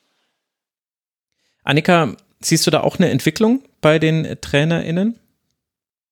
Ja, ähm, also einmal das, was Alina schon alles gesagt hat. Ähm, und dann fand ich aber auch, dass so das Coaching insgesamt einfach viel wichtiger geworden ist oder mh, mm, ich sag mal so, also wichtig war das natürlich schon immer, aber dass man ähm, jetzt an einem Punkt angekommen ist, wo man halt wirklich sieht, okay, äh, die Trainerin oder der Trainer arbeitet im Spiel nochmal an der Aufstellung oder mhm. stellt irgendwas um und das hat dann einen Effekt, also egal ob jetzt einen positiven oder einen negativen, aber es hat halt einen Effekt. Ähm, und dann gibt's natürlich aber auch so Teams, wo man dann irgendwie so sieht, so okay, die ändern jetzt so im Großen und Ganzen eigentlich nicht. Also die stehen dann vielleicht mal ein bisschen höher und dann mal ein bisschen tiefer, je nachdem, was gerade die Situation ist. Ähm, aber so an sich tut sich da nichts. Und dann gab's halt so, ähm, wie ich man mit England, aber auch äh, Voss Tecklenburg mit Deutschland, ähm, wo man halt wirklich gesehen hat, okay, die Niedemar haben mit den Niederlanden. Ja, ähm, die haben halt verschiedene äh, Pläne und ähm, wissen jetzt halt, wie sie reagieren wollen und das ändert dann auch tatsächlich was. Und dann war das ja bei einigen Nationen auch so ein Thema, in der Fanszene oder auch in der Presse teilweise, dass, dass halt solche Veränderungen gefordert wurden, also teilweise schon vor der EM gefordert wurden und die kamen aber einfach nicht oder die kamen dann eben erst sehr, sehr spät und ich glaube, dass man bei vielen davon halt auch sagen kann, dass da so die Mehrheit irgendwie so ein bisschen recht hatte. Also ich denke gerade an Spanien, ich denke aber auch an Norwegen und naja, so ein Stück weit denke ich irgendwie auch ein bisschen an Schweden dabei, ähm, Niederlande auch. Ähm, ja. Also das fand ich so sehr interessant zu beobachten. Das ist so vielleicht auch irgendwie noch mal was an der Art, wie ich jetzt Fußball gucke, dass die sich noch mal etwas verändert hat. Aber ich hatte so den Eindruck, dass es ähm, ja wichtiger und und mehr geworden ist als noch vor ein paar Jahren vielleicht. Definitiv. Und wenn man auch schaut in den Medien, gab es auch viel mehr Analysen oder Berichte über den Coaching-Stil eines Trainers, einer Trainerin. Ja. Jetzt gerade auch vor dem Finale wurde ganz viel über die über die Art und Weise, wie Sarina Wiechmann die Teams immer zum Erfolg führt, berichtet oder auch einfach auch so ein Profil von äh, Marie, Martina von Tecklenburg ähm, erstellt. Aber ich finde auch so ein Trainer oder eine Trainerin ist auch so ein bisschen, das spiegelt, also diese Person spiegelt auch unglaublich viel der Dynamiken im Team wieder. Das fand ich sehr mhm. spannend zu beobachten bei der mhm. EM. Bei der EM zum Beispiel, das ist mir jetzt auch sehr im Kopf geblieben beim Spiel, ähm, was war es, Norwegen gegen Österreich ähm, da saß ich nämlich ähm, so, ja, so auf der linken Seite von der, von der Pressetribüne, also nicht auf der Presse, Pressetribüne, sondern auf den ganz normalen Zuschauerrängen, aber ungefähr auf der gleichen Höhe. Und vor mir waren dann die Bänke um, mit den, mit den Trainerinnen und mit den ganzen, mit den, mit den Einwechselspielerinnen. Und ähm, das ist mir aufgefallen, dass der, ähm, der Martin Högren, der ehemalige, mittlerweile ehemalige Cheftrainer ähm, von von Norwegen. Der saß fast das ganze Spiel nur auf der, auf der Bank und hat überhaupt nicht mit dem Team kommuniziert und da war auch nicht wirklich viel Kommunikation von den Norwegerinnen auf dem Platz.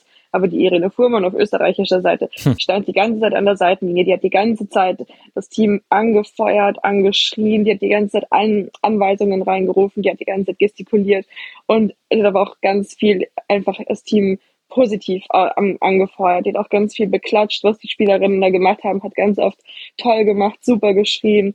Und das war, fand ich, auch eine ganz andere ähm, Art und Weise des Umgangs. Und solche Sachen sind mir auch so in, in Erinnerung geblieben von der EM. Ich habe das äh, neulich mal in einem anderen Podcast so zusammengefasst. Ich glaube, früher konnte man noch in Anführungszeichen allein über Athletik und individuelle Klasse Turniere gewinnen. Und inzwischen ist der Frauenfußball auf einem Niveau, wo so Dinge wie Matchplan, Kaderbreite und eben auch Umstellung während des laufenden Spiels eine viel höhere Relevanz spielen und aber auch gemacht werden, weil sicherlich auch eine neue Generation von Trainerinnen und Trainern auf den Bänken sitzt. Auch das hat man deutlich gesehen. Irene Fuhrmann ist da, finde ich, wirklich ein perfektes Beispiel. Also danke dafür, Alina. Dann haben wir jetzt noch ein Finale, über das wir sprechen wollen. Und dazu begrüße ich bei mir jetzt zugeschaltet aus England Hendrik Buchheister. Hallo Hendrik. Hallo Max, hallo in die Runde. Schön, dass du hier bist. Alina und du, ihr hattet ein Privileg, um das Annika und ich euch sehr beneiden, nämlich ihr durftet dieses Finale vor Ort sehen. Und ich würde gerne mit euch drüber sprechen. Wie war es, bei diesem äh, Ereignis dabei zu sein und dann eben auch die, die ein bisschen die Reaktionen auf dieses Turnier. Hendrik, äh, beschreib uns doch mal, du aus der Journalistenperspektive und Alina, du darfst dann sehr gerne mal dann deine Fansicht dagegen schneiden. Also du warst auf den Fanplätzen, so möchte ich das verstanden wissen. Hendrik, wie war es denn beim Finale vor Ort? Ähm, ja, es war fantastisch, war ein fantastisches Erlebnis ähm, von vorne bis hinten. Das muss man echt so sagen. Also die Stimmung war ähm, extrem positiv, extrem friedlich natürlich, wie das ganze Turnier schon über und natürlich auch extrem euphorisch. Und äh, war vor dem Spiel wahnsinnig laut. Man hat dann natürlich schon auch gemerkt, dass die Anspannung bei den Engländern ähm, groß ist und als das Spiel dann, ähm, als es immer länger 0-0 stand, da hat man dann schon auch gemerkt, dass so eine gewisse Nervosität zu spüren war. Aber gerade bei den bei den Toren, also am Ende, das war schon das war schon beeindruckend und es wird hier in England ja alles in den ganz großen Kontext eingeordnet. Das ist also der erste äh, Titel für England überhaupt seit der berühmten WM 1966. Und äh, das hat man dann schon so ein bisschen auch gespürt, dass da so ein bisschen äh, eine Last abfällt von den Leuten, dass man endlich mal wieder was gewinnt. Ähm, also das war ähm, das war echt eine echt eine tolle Stimmung. Ähm, auch unter den Journalisten, also die englischen Kollegen gehen ja dann schon auch sehr mit und äh, haben dann auch in der Pressekonferenz gab es dann auch Applaus für Sarina Wiegmann und die Spielerin kam dann noch rein und die Pressekonferenz gestürmt, also also alles was dazugehört bei so einem EM-Titel. Aber das war ähm, ja es war war sehr euphorisch und es war fand ich von der also vom Spiel und war natürlich von der Stimmung ein total angemessener Abschluss für dieses Turnier. Alina, wie hast du es erlebt? Ähnlich, ähnlich. Also sehr euphorisch. Also als ich zum Wembley Stadion gegangen bin, also ich meine, was für eine Kulisse. Es hat sich so ein bisschen nach, es war so schon ein bisschen Volksfeststimmung. Draußen war, wurde natürlich ganz viel angeboten, Merchandise. und solche Sachen. Und dann ist man rein und das ist natürlich eine unglaubliche Kulisse. Und habe mich erstmal so ein bisschen erschlagen gefühlt, da das erste Mal im Wembley-Stadion zu stehen. Ähm, aber ich habe es ja vorhin auch schon gesagt, dass man sich dadurch während dem ganzen Turnier schon sehr sicher gefühlt hat, dass es friedlich war, ähm, alles sehr, alle sehr besonnen, wobei die England-Fans natürlich auch sehr, äh, sehr leidenschaftlich sind, was den Fußball anbelangt. Ähm, also die haben ihr Team 90 Minuten lang angefeuert, die deutschen Fans aber auch. Ähm, ich saß schräg hinter denen im Fanblock und ähm, ja, also ein ganz, ganz tolles Spiel. Also ich glaube, das sind wirklich Spiele, sowas will man im Finale sehen. Und, und die Verlängerung hat es dann nochmal besonders spannend gemacht. Ähm, aber ja, also so zur zweiten Halbzeit war die Anspannung schon wirklich, wirklich groß. Ähm, da stand sie dann noch 0-0 und dann auch noch der Ausgleich von Dieter Magul. Da ist dann die Stimmung schon wirklich sehr ähm, aufgeheizt gewesen. Ähm, genau, aber dann natürlich vollkommen gelöst, alle als dann ähm, das Spiel abgepfiffen wurde und ähm, ja, natürlich dann wieder mit ihren ganzen Fußballsongs und ja, genau. Hendrik, ich weiß jetzt gerade gar nicht, warst du auch beim Finale der Männer-EM im letzten Jahr vor Ort? Äh, ich war vor Ort, äh, nicht im Stadion, sondern vor dem Stadion. Also habe das alles miterlebt, was mhm. da ähm, vor dem Spiel so ein bisschen abgespielt hat. Und ich war aber bei den meisten EM-Spielen im letzten Jahr da, bei dem Finale selbst, aber nicht im Stadion.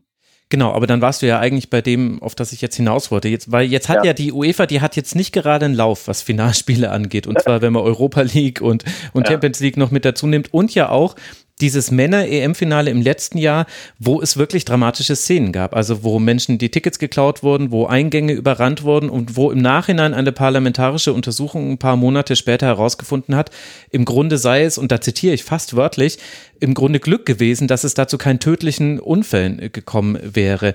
Hast du Veränderungen wahrgenommen, auch im Sicherheitskonzept rund um das Finale in Wembley? Ja, total. Also es gab ein Alkoholverbot auf diesem ähm, auf diesem sogenannten Wembley Way, also das mhm. ist diese lange diese lange Straße, dieser dieser, dieser wie sagt man das? Vielleicht Allee. Ja, genau, diese diese diese Allee.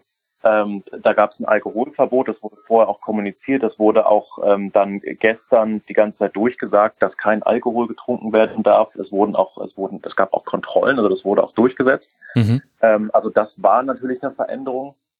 Ähm, aber im Endeffekt muss man wahrscheinlich auch sagen, es ist einfach auch ein anderes Publikum, ähm, das bei diesem Spiel war. Und es wurde ja vor dem Spiel also ein bisschen die Frage, wie groß wird das wirklich und wie groß wird der Hype und wer kommt vielleicht noch alles zu diesem Spiel, der bislang sich für, den, für das Turnier nicht interessiert hat. Und äh, da kann man dann sagen, dass es, dass es halt wirklich friedlich und positiv geblieben ist, also wie das ganze Turnier über schon. Wie würdest du denn sagen, unterscheidet sich das Publikum zwischen Männer-Nationalmannschaft und jetzt eben diesem Frauenturnier? Ist es tatsächlich so, wie man jetzt erstmal vermuten würde, mehr Familien, mehr Kinder, mehr Frauen generell oder ist es vielleicht ein Vorurteil? Nee, das ist, glaube ich, kein Vorurteil. Es gibt, ja auch die Zahlen von der UEFA, dass der, ich glaube, 46 Prozent ist ja, glaube ich, die Zahl an weiblichen Besuchern bei dem Turnier. Mhm. Ähm, und das ist natürlich ein Unterschied. Also es sind deutlich mehr Frauen, es sind deutlich mehr Kinder, es ist deutlich familiärer. Ähm, und es ist auch, die Leute kommen auch wegen des Spiels und wegen der Atmosphäre bei dem Spiel und nicht um halt irgendwie eine, ein großes Gelage zu feiern. So war das halt im letzten Jahr. Also mhm. das, das, das, das war wirklich so, dass man in London schon mittags eigentlich nirgends hintreten konnte, um ohne irgendwie in Glasscherben zu treten. Ähm, also Alkohol hat natürlich letztes Jahr eine große Rolle gespielt, äh, Drogen auch. Das hat ja auch, glaube ich, diese Untersuchung ergeben. Mhm, ähm, und grundsätzlich, genau, grundsätzlich gibt es bei England, im England-Publikum schon, schon so ein bisschen diese, diese Lad-Kultur. Ähm, also halt irgendwie äh, ein bisschen so leicht prollige Jungs, ähm, die man oft bei diesen Spielen sieht und, die, und, und, und das hat dann oftmals so einen, so einen leicht aggressiven Touch auch oder so einen, so einen leicht unangenehmen Touch auch und das hat man bei der jetzt bei der M natürlich überhaupt nicht gehabt. So, damit will ich gar nicht sagen, dass da nicht auch Männer waren. Natürlich waren da auch Männer und auch, und auch viele, die haben das auch total genossen, aber es war von der Atmosphäre natürlich was ganz was ganz anderes. Es war viel viel leichter und viel entspannter. Alina, wie hast du denn auch jetzt äh, jenseits von diesem Finale deine Stadionbesuche erlebt? War es schwierig, an Karten zu kommen? Wie waren die Anreisen, die Situation vor Ort? War das für dich äh, ein, ein Erlebnis, was äh, professionell organisiert war und dann quasi vollen Fokus aufs Spiel? Hast du Unterschiede wahrgenommen zu anderen Spielen, die du schon besucht hast? Ähm, also ich fand schon, dass es sehr, sehr gut organisiert war. Ähm, die UEFA hatte überall ähm, lila gekleidete ähm, Freiwillige rumstehen, die sogenannten Pathfinder. Die konnte man dann immer fragen, wenn man ähm, nicht wusste, wo man hingehen soll. Und ansonsten ähm, war natürlich hier viel mit privatem Reiseaufwand verbunden, weil ich jetzt auch ähm, eher so um London herum gewohnt habe. Und wenn man dann nach Norden will, nach Sheffield oder nach ähm, Lay für die Spiele, das war dann schon ein bisschen schwierig mit der Reise. Gerade auch das Stadion in Lay war wirklich schwer zu erreichen. Ähm, das ist so eine Stunde außerhalb von Manchester, da ging, konnte man dann mit dem Shuttlebus von der UEFA hin. Aber das war auch ein relativ kleines Stadion und das auch wie das ähm, Academy Stadium in Manchester. Das fand ich jetzt war dem ganzen Rahmen über nicht wirklich würdig. Da waren dann auch nicht so viele Leute, so 6.000, 7.000 und dann da war auch in Lay wurde auch ein Viertelfinale gespielt und ein Viertelfinale vor 7.000 Leuten, das war dann schon ein bisschen, da hat man sich schon so ein bisschen gefragt, das hat sich nicht wirklich richtig ähm, angefühlt, sage ich mal, das war irgendwie der falsche Rahmen. Aber ansonsten sind das tolle Stadien gewesen. Ähm, also ich glaube, Wembley war jetzt das Stadion, also ich glaube, also Wembley, glaube ich, kann ich mir vorstellen, waren gestern wirklich alle Leute da, die ein Ticket haben. Ansonsten bei den anderen Spielen mhm. sind auch immer wieder Plätze leer geblieben. Ich glaube, das liegt auch daran, ich meine, die Ticketpreise waren jetzt nicht wirklich, also gerade aus der niedrigste Kategorie für Erwachsene, die waren nicht wirklich teuer. Und wenn dann einem was dazwischen kommt oder man vielleicht was in Anführungszeichen Besseres findet, wo man vielleicht lieber hingehen würde, dann ist es vielleicht verschmerzt, verschmerzt, dann kann man das verschmerzen. Ähm, genau, deswegen würde ich vielleicht für die Zukunft sagen, dass sie die Ticketpreise ein bisschen erhöhen sollten. Hei, ja, ja, die Alina fasst hier die ganz heißen Eisen an. Mhm. Ja, aber ähm, irgendwie, es wäre halt schon auch schön, da nur wirklich dau dauerhaftes Wachstum zu sehen. Wenn man dann die Ticketpreise ein bisschen erhöht, dann schafft man natürlich auch einen größeren Anreiz, dass die Leute dort ähm, dann auch wirklich zu den Spielen hingehen. Aber wie du, ähm, weil du vorhin auch noch gefragt hast, die Tickets waren wirklich, ähm, also ich hatte da jetzt kein, keine Probleme, da Tickets zu bekommen für die Spiele, zu denen ich wollte. Da gab es ja dann auch eh die, ähm, die Vorverkaufsphase schon längerfristig und natürlich die Finaltickets, die wurden dann händeringend besucht von Leuten, die dann vielleicht noch so am Ende auf den, auf die, auf den Halb auf, mit aufgesprungen sind. Aber die, die schon länger dabei sind und dann auch langfristig geplant haben, hatten da keine Probleme. Wie wurde denn diese Stadionfrage, Hendrik, jetzt dann in England nochmal bewertet, jetzt auch in Rückschau? Also wir haben schon vor dem Turnier drüber gesprochen. Wir haben auch schon drüber gesprochen, dass es eine undankbare Aufgabe war. Also wenn wir das. EM-Turnier 2017 in den Niederlanden als Vorbild nehmen, wenn man da die Spiele nimmt, in denen nicht die Niederlanden als Gastgeberin mit beteiligt waren, dann hatte man einen Zuschauerinnenschnitt von so rund 7000. Plus es gab eine große Unsicherheit, wie Corona sich auf das Zuschauerinteresse auswirken würde und äh, was überhaupt eben möglich wäre. Auch deshalb ist eben so ein 7000 äh, Plätze Stadion wie eben das Manchester City Academy Stadium mit reingerutscht. Also es war undankbar für die Veranstalter. Gleichzeitig hat es aber ja durchaus auch nicht nur Auswirkungen gehabt auf die Präsentation der Spiele, sondern ganz banal, es gab auch nicht genügend Plätze für Journalistinnen und Journalisten. Und das ist ja dann doch eher peinlich für einen Verband. Wie würde das jetzt dann im Verlaufe des Turniers und jetzt vielleicht auch in der Rückschau diskutiert?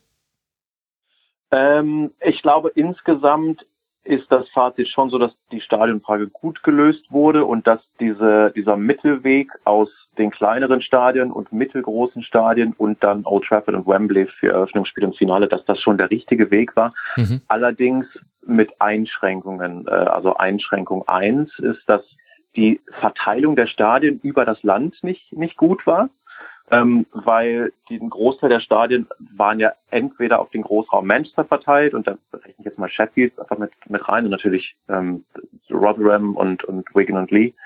Ähm, und der und dann gab es einen Großteil der Stadien, die über den Großraum London und Südküste Southampton, Brighton verteilt war.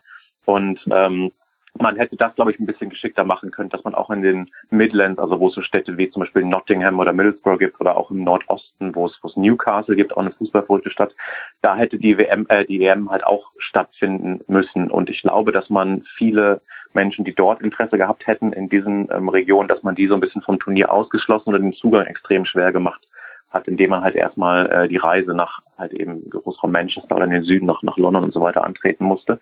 Ähm, also das, das war unglücklich. Und ich glaube auch die England-Spiele hätte man durchgehend in größeren Stadien ähm, mhm. austragen können. Also zumindest die Vorrundenspiele, ne? wie man es dann in der K.O.-Runde regelt. Man weiß ja nie, welches Viertelfinale, welches Halbfinale spielt die Gastgebernation dann. Aber ich glaube, in der Vorrunde hätte man auch sagen können, man spielt die England-Spiele in Old Trafford und also als Beispiel St. James Park in Newcastle und Tottenham Hotspur Stadium in, in London. Da hätte man eine gute Verteilung über das Land gehabt und ich glaube, die Stadien hätte man jeweils noch voll bekommen. Also das sind so die Einschränkungen.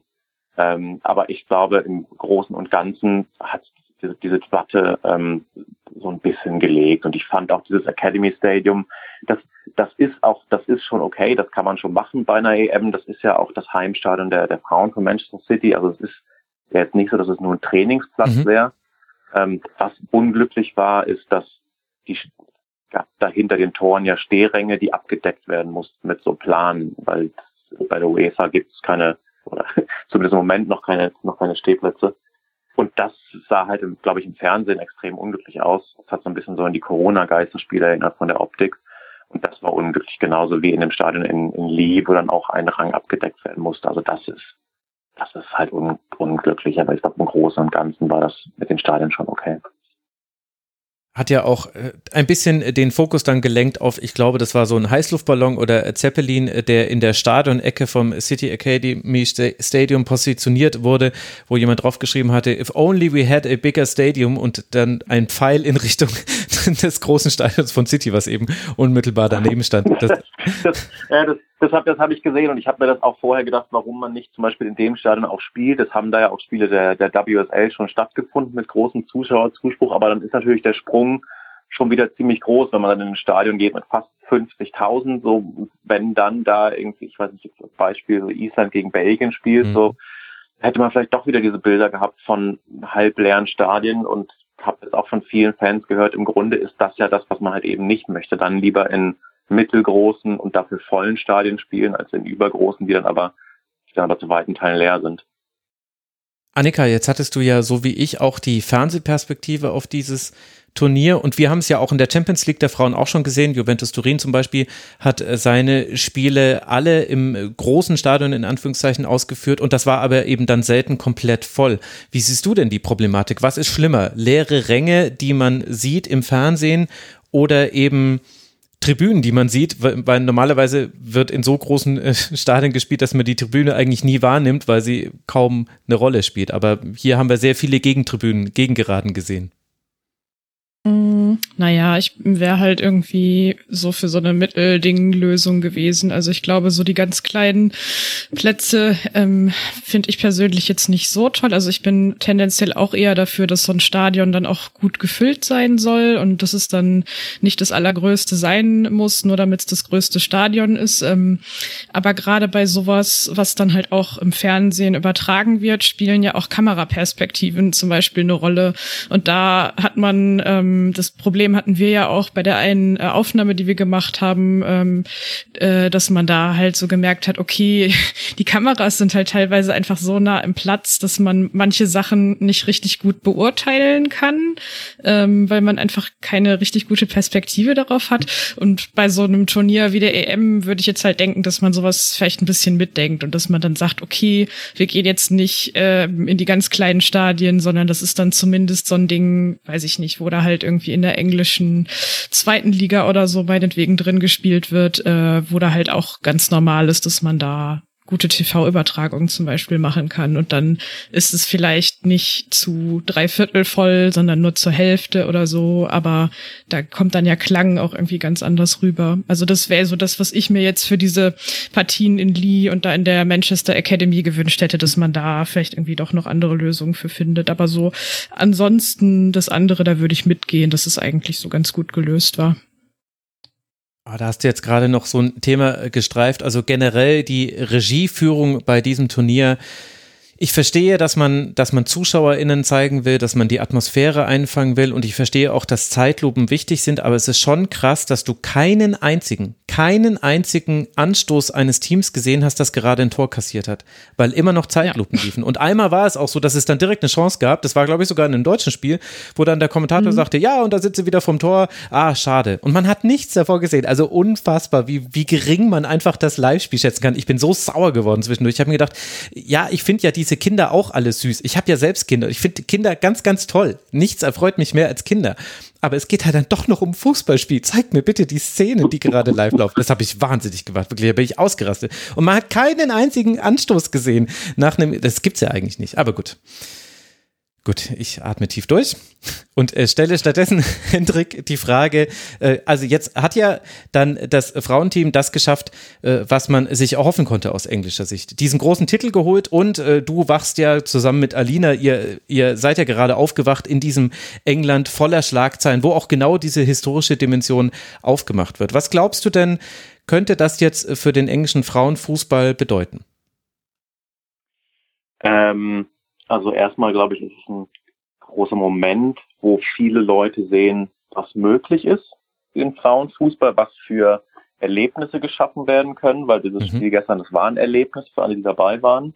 Ähm, die Qualität, glaube ich, des, des Fußballs der Frauen, nicht nur für den Engländerinnen, sondern auch insgesamt, war, glaube ich, bei diesem Turnier so offensichtlich wie vielleicht noch nie zuvor. Ähm, von daher ist das erstmal ein, jetzt eine, ein wahnsinnig, einfach ein wahnsinnig großer Moment, den man geschaffen hat. Ähm, und es wird ja, es wurde auch vor dem Finale schon viel diskutiert, was die Legacy sein könnte. Und da bin ich so ein bisschen, bin ich mir nicht ganz sicher. Ähm, also ein Thema ist ja, dass man die Zuschauerzahlen in der Women's Super League ähm, erhöhen möchte. Die sind in den vergangenen Jahren rückläufig gewesen, so im 1000, 2000er Durchschnittsbereich. Mhm. Ähm, und dass man jetzt hofft, dass die dauerhaft, ähm, dass da dauerhaft mehr Leute kommen. Und ähm, ich habe so ein bisschen die Befürchtung, dass das, ich, ich bin mir nicht sicher, wie sich dieser EM-Hype, den es jetzt natürlich gab, in den Alltag überträgt, wenn dann parallel auch wieder die Premier League läuft und wenn die Champions League wieder läuft. Es gibt hier in England auch eine sogenannte Cost of Living Crisis, also alle Leute haben ein bisschen weniger Geld, ähm, als diese wie noch vielleicht vor einem Jahr hatten. Mhm. Ähm, und da muss man jetzt mal abwarten. Ähm, was, glaube ich, extrem wichtig ist, ist, dass man den ähm, Mädchen, die jetzt Fußball spielen wollen, also die wirklich begeistert waren von dem, was sie gesehen haben, dass die die Möglichkeiten haben, Fußball zu spielen. Also dass es Angebote gibt in lokalen Vereinen, dass es Angebote gibt in der Schule. Da hat, ähm, ich, das hat wahrscheinlich auch nach Deutschland geschwappt, Ian Wright in der BBC neulich was sehr Gutes zugesagt mit dem Schwedenspiel sich nämlich nicht von der allgemeinen Euphorie hat mit, mit ähm, wegschwemmen lassen, sondern gesagt hat, naja, wichtig ist, dass wir das jetzt nutzen und dass alle Mädchen, die in der Schule, im Schulsport Fußball spielen wollen, das auch können. Das mhm. ist im Moment nicht der Fall. Also es gibt Jung, Jungs sind da klar bevorteilt. Ähm, das hat dann auch wieder mit Organisation und auch mit Lehrermangel zu tun. Und ich glaube, da muss man ansetzen. Ähm, also auf diesem sehr ähm, niedrigschwelligen Level, dass man, dass man die Leute, die Mädchen, die jetzt ähm, angezündet wurden von dem Turnier, dass man die mitnimmt und dass die wirklich auch die Möglichkeit haben, Fußball zu spielen. Und was das dann für die Zuschauerzahlen in der WSL zum Beispiel bedeutet, das muss man dann mal schauen. Aber ich glaube, erstmal ist es wichtig, auf diesem, auf diesem Grassroots-Level jetzt die Leute mitzunehmen. Und siehst du da auch konkrete Initiativen? Also, weil die Themen sind ja nicht neu. Im Grunde haben wir über dasselbe gesprochen 2017 in den Niederlanden und wir haben auch beim Turnier in Deutschland 2011 genau darüber gesprochen, dass man jetzt eben an der Basis die Möglichkeit schaffen muss, äh, Mädchen Zugang zu diesem Sport zu verschaffen. Und vielleicht sieht man ein bisschen diese Auswirkungen, aber ich will es nicht zu groß reden, weil äh, nur ein paar Ausnahmen dann vielleicht nicht da die Regel übertünchen sollten. Aber ein paar Spielerinnen im aktuellen Team, die kommen ja auch aus dieser Generation der Mädchen, die dann zu diesem Sport geführt wurden. Aber ich habe das Gefühl, wir führen quasi bei jedem Turnier jeweils auf das Gastgeberland bezogen immer genau diese Diskussion. Aber gibt es denn auch Parlamentsprogramme? Man muss ja dafür Geld in die Hand nehmen letztlich. Oder die FA müsste mal von ihren vielen Milliarden, die sie hat, eben einfach noch mehr in den Frauenfußball schieben. Gibt es da konkrete Dinge? Hm, ja, also die FA investiert ja auch und es wird auch in die Championship, also in die zweite Liga wird jetzt auch verstärkt investiert. Es gibt mhm. einen ähm, extrem guten Fernsehvertrag mit der BBC und mit Sky seit der vergangenen Saison, glaube ich. Ähm, also da passiert schon was. Und auch auf diesem niedrigschwelligen Level gibt es Pläne von der FA, wie man ähm, Mädchen stärker einbinden will und diese Möglichkeiten schaffen will. Und es wurde auch jetzt während der EM über Social Media, habt ihr vielleicht auch mitbekommen, schon relativ ähm, viel auch gestreut, also nach dem Motto, wenn ihr Interesse habt, hier könnt ihr euren örtlichen Verein finden.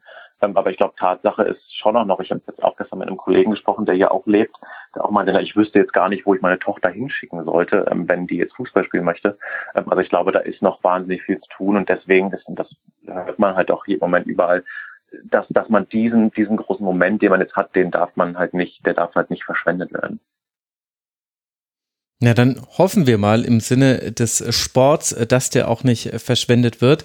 Alina, hast du da in deinem Jahr in Schweden schon einen Einblick bekommen, wie da so die Gemengelage ist? Hast du da Unterschiede festgestellt? Ähm, ja, also die schwedische Liga ist, die kann da auf gar keinen Fall jetzt mit der Frauenbundesliga oder mit der ähm, WSL mithalten. Das ist von den Niveaus her ganz unterschiedlich. Und Niveau fängt auch schon eben beim, bei der Professionalität an. Mhm. Die schwedische Frauenliga ist wie die Frauenbundesliga nicht ähm, vollständig professionell. Ähm, also ich weiß auch gar nicht, wie das da bei den Top-Clubs ist, wie es da aussieht, ob da vielleicht die ersten beiden führenden Teams professionell sind. Also ich glaube, die schon, das ist ähnlich wie mit Wolfsburg und Bayern zum Beispiel. Und ansonsten fehlt es da auch an definitiv an Sichtbarkeit. Ähm, wie gesagt, die Spiele hinter einer Paywall, eins pro Woche ähm, im Free TV. Und ansonsten, da ist auch wenig mit Social Media. Also da sieht man, also wenn ich, also da gibt's also die Vereine machen da auch unglaublich wenig. Also wenn da irgendwo mal ein Spiel läuft, das ich nicht schauen kann, dann denke ich mir, oh, dann schaue ich doch mal auf Twitter nach. Vielleicht gibt's gerade, vielleicht twittert gerade irgendwo ein Admin live mit, was gerade so der Spielstand ist. Das machen ganz viele gar nicht. Also da muss ich dann auch händeringend schauen, wenn ich wissen will, wer hat die Tore geschossen oder wie ist ein Spiel ausgegangen. Das ist schon wirklich schwer zu finden.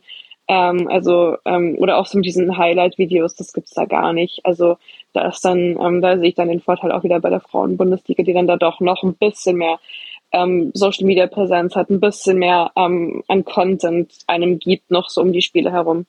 Mhm. Ach, es sind irgendwie immer die ähnlichen Themen, über die man spricht. Aber umso wichtiger ist es ja, darüber zu sprechen. Bevor wir Henrik wieder entlassen, denn er hat noch viel zu tun, wie man sich an einem Tag nach einem solchen Finale vorstellen kann äh, für einen freien äh, Sportjournalisten, wird mich genau diese Perspektive von euch dreien interessieren. Und Henrik, du darfst mal beginnen. Wir haben äh, vor dem Turnier gesprochen oder am allerersten Tag und da hast du ja auch darüber gesprochen, dass du viele viele verschiedene Stadien besuchst, viele Teams begleitest, ebenso die Deutschen so ein bisschen umschiffst, weil da haben ja die Redaktionen auch so im Zweifel ihre eigenen Berichterstattenden vor Ort. Wie war denn für dich jetzt aus Journalistenperspektive dieses Turnier? Hast du ein erhöhtes Interesse an deinen journalistischen Produkten wahrgenommen? Wie, wie würdest du das auch in Vergleich setzen zu anderen Turnieren? Ähm, also erstmal hat es großen Spaß gemacht und es hat großen Spaß gemacht, viele ähm, Teams zu sehen, die ich vorher noch nicht so oft gesehen hatte oder auch noch gar nicht mhm. gesehen hatte, viele Eindrücke gesammelt. Ähm, hat auch Spaß gemacht, ähm, durchs Land zu reisen und die Stimmung an den verschiedenen Orten ähm, mitzuerleben. Ähm, das Interesse, das hat äh, gegen Ende des Turniers ein bisschen angezogen. Natürlich gerade England zu Hause mit diesem Finale in Wembley ähm, im Blick. Ähm, das war natürlich schon, ein, das war natürlich schon ein großes Thema.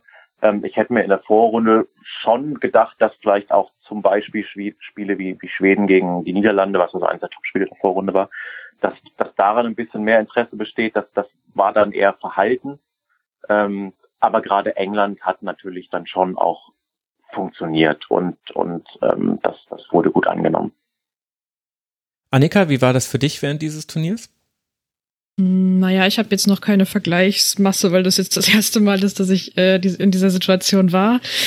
Aber ja, so ähnlich. Also am Anfang war es, ähm, also war halt so für mich klar, okay, ich mache halt das, was ich so für One Football mache. Und dann ähm, ist es mit der Zeit so ein bisschen mehr geworden, dass halt äh, dann mal Anfragen vom Radio kamen, ähm, also aus Deutschland. Und jetzt die letzte Woche war ein bisschen verrückt eigentlich fast schon, weil da relativ viele Anfragen so aus dem aus den von den englischen Radiosendern kamen, also von der BBC, das hat Alina ja auch mitbekommen ähm, und hatte da auch einige Sachen zu tun und also das war jetzt sowas, wo ich nicht mit gerechnet hatte, was ich aber ganz schön fand, dass die dann halt auch geschaut haben, äh, ja, sich halt Leute aus dem Land zu holen, die dann ein bisschen was über Deutschland erzählen können und wie hier eigentlich das Turnier so wahrgenommen wird und so. Ähm, ja, und also mir hat's auf jeden Fall auch Spaß gemacht. ich hätte mir halt ähm, gewünscht, dass es nicht erst im Turnier äh, so diese diese Entwicklung macht, sondern dass halt schon mehr Vorberichterstattung auch einfach mhm. stattfindet, die ja auch darauf konzentriert ist, so die einzelnen teilnehmenden Länder vorzustellen, ähm, weil das dauerte sehr, sehr lange, bis das dann mal in Gang gekommen ist. Also ich habe von vielen Leuten immer gehört, so war, ich habe eigentlich voll Bock und ich würde gerne was dazu lesen oder anhören, aber es gab halt noch nicht so besonders viel und das ist halt sowas, ähm, ja, was, was allgemein einfach besser werden muss. Ja, das war ein ganz interessanter Effekt. Wir hatten ja, glaube ich, im Januar oder Februar hatten wir die Runde zusammengestellt und dann auch schon die Teams aufgeteilt für diese EM. Und ich war total gehypt auf dieses äh, Turnier und hatte auch das Gefühl, alle bei uns in der Gruppe, äh, die da eben mit äh, vertreten waren, denen ging es das auch so.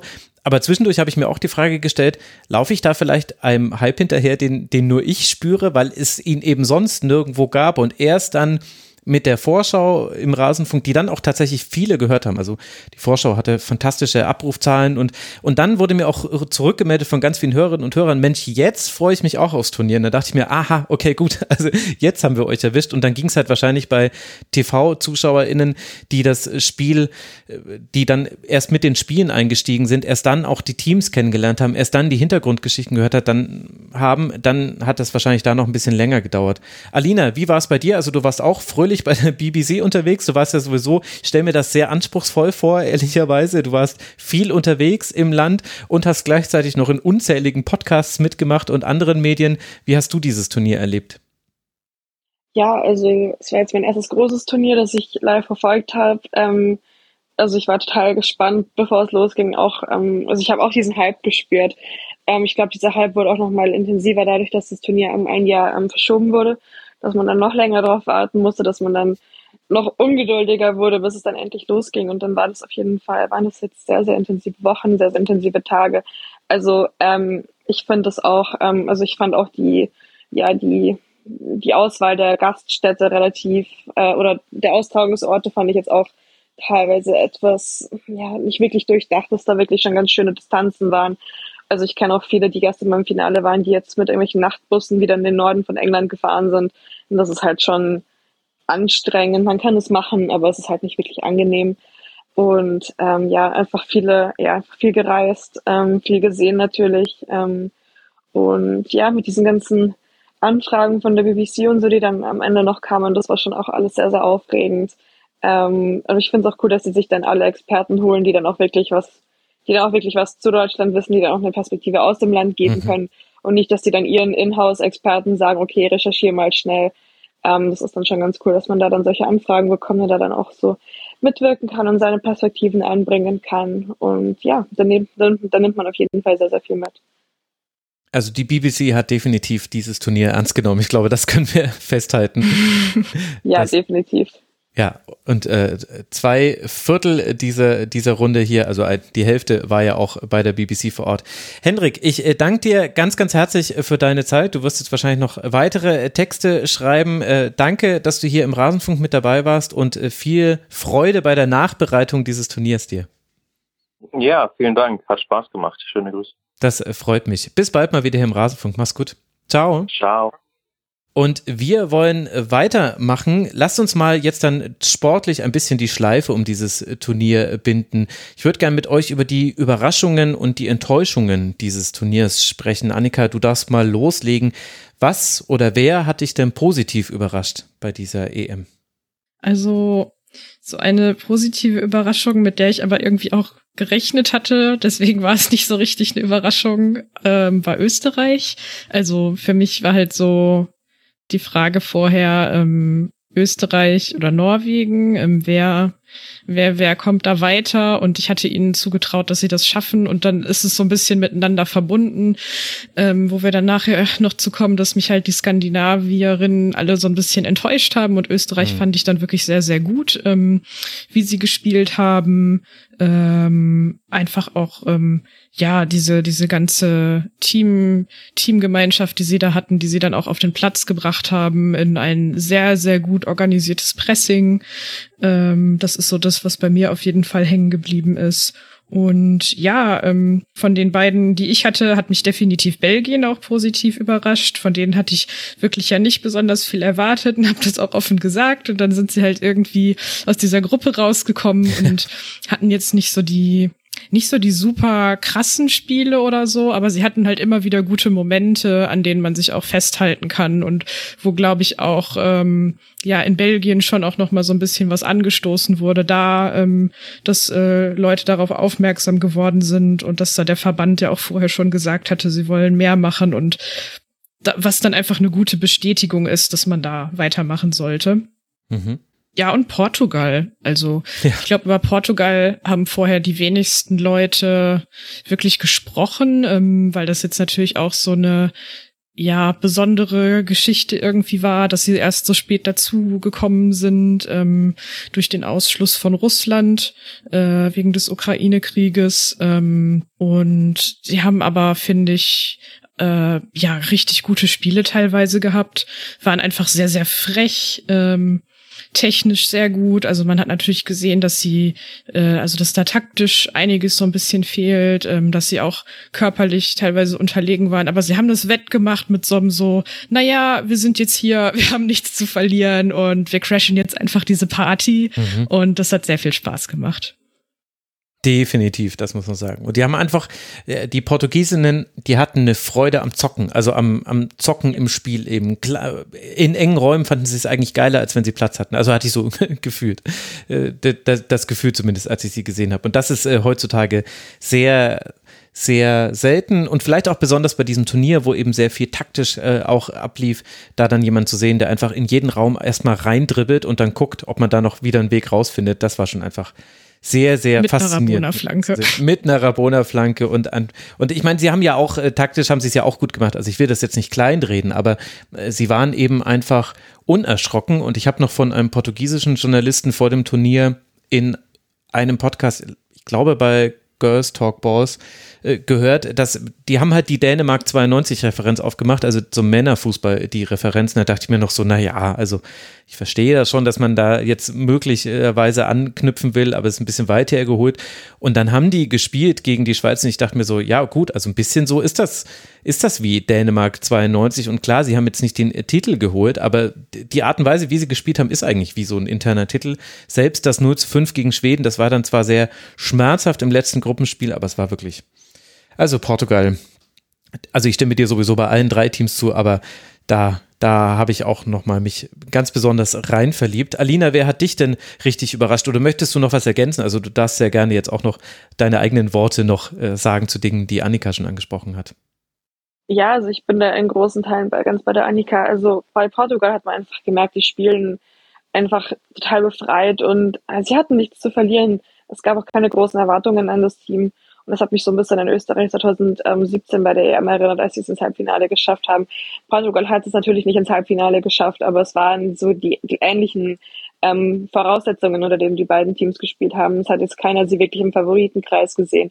Und dann hat man einfach, einfach auch alle, alle Freiheiten der Welt gefühlt auf dem Platz und kann dann da ganz un, kann man, kann, da kann man da ganz unbesorgt am Aufspielen und ähm, das hat man wirklich gesehen. Und ich meine, die haben ja schon den Niederlanden ganz schön die Stirn geboten und ähm, das Comeback gegen die Schweiz ist sicherlich auch noch etwas, woran man sich lange erinnern wird. Und ja, Österreich ähm, von vielen wieder unterschätzt. Ähm, aber Viertelfinale, finde ich, hätte man, hätte man ihnen von Anfang an schon zutrauen können. Ähm, ganz klar. Also ich meine, das ist ja ein eingespieltes Team, die auch ähm, individuelle, die individuelle Qualität haben und die natürlich dann einfach auch England ganz schön vor Herausforderungen ähm, gestellt haben im Old Trafford Stadion beim, beim Eröffnungsspiel. Ähm, das fand ich auch noch relativ lustig, wenn man dann so sich bei den England-Fans im Stadion umgehört hat, die dann alle meinten, ja, die Österreicherinnen, die hauen wir 5-0, 4-0 mhm. weg. Und dann waren sie doch hinterher etwas kleinlaut und meinten, hm, so überzeugend war das jetzt doch nicht. Ähm, also genau, da bin ich jetzt bei den zwei Teams auch ganz bei euch und Belgien natürlich auch am Überraschungseinzug ins, ins Viertelfinale. Eine tolle Leistung, auch besonders von der Torhüterin. Ähm, da, wird, da bin ich jetzt mal gespannt, was es da noch so an Wechseln gibt von diesen ganzen ähm, Spielerinnen, die jetzt wirklich herausgestochen sind, die Torhüterinnen natürlich bei Niederlanden, bei Belgien, ob es da jetzt irgendwelche Transfers gibt oder auch von anderen Spielerinnen. Also da kann man auf jeden Fall noch sehr gespannt sein. Ja, und das Lustige war, das Unterschätzen von Österreich, das ging ja dann in deutschen Medien weiter. Also du hast gesehen, wie gut sie sich geschlagen haben im Eröffnungsspiel gegen England und ja dann danach auch noch und dann spielen sie gegen Deutschland und trotzdem habe ich gelesen, ja, das muss ein deutlicher Sieg werden, wo ich mir dachte, ja, na, es kann ein deutlicher Sieg werden, das kann aber auch ganz, ganz schwierig und äh, lange anstrengend und sehr eng werden und so war es ja dann eher auch im Viertelfinale ist 2 zu 0 durch Pop fiel ja sehr, sehr spät tatsächlich. Also fand ich interessant, dass das auch in einem laufenden Turnier passiert dass ein Team so unterschätzt wird. Gibt es noch andere Personalien oder eben auch Teams, wo du sagst, Mensch, damit hätte ich nicht gerechnet im positiven Sinne bei diesem Turnier? Mm, ja, und doch auch Deutschland wieder ein Stück weit, weil mhm. ich die einfach, weil einfach wegen dieser Unsicherheit, die in dem Team geherrscht hat oder die um das Team herum geherrscht hat vor dem Turnier. Ähm, das also, weiß, also, ich hätte Deutschland wirklich nicht das Finale zugetraut. Und das meine ich jetzt gar nicht böse oder so. Ich weiß, was die für eine unglaubliche Qualität in dem Team haben. Aber ähm, ja, und England hat natürlich auch irgendwie überrascht, natürlich mit diesem, mit der neuen Trainerin, die erst seit einem Jahr da ist und dann auch so ein bisschen die personellen Umstellungen das sind nicht Voraussetzungen, von, unter denen man erwartet, dass ein Team dann gleich ähm, bis zum EM-Titel durchmacht. Also das war schon auch sehr, sehr beeindruckend. Aber die haben natürlich auch diesen Heimvorteil, auf den man vielleicht, auf den man natürlich nicht alles zurückführen kann, aber doch einiges mit Sicherheit. Ja, das stimmt, aber ich finde das schon gerechtfertigt, äh, auch die Engländerin da nochmal zu nennen. Denn ich finde, sie haben schon auch einen ja, so eine Art Powerfußball gespielt. Das war, und das war aber auch vielseitig. Also du hattest mal, hattest du die langen Pässe auf die Außen, mal haben sie übers Zentrum sich einfach rausgespielt, mal haben sie es über Dribblings äh, gelöst, mal über Standardsituationen.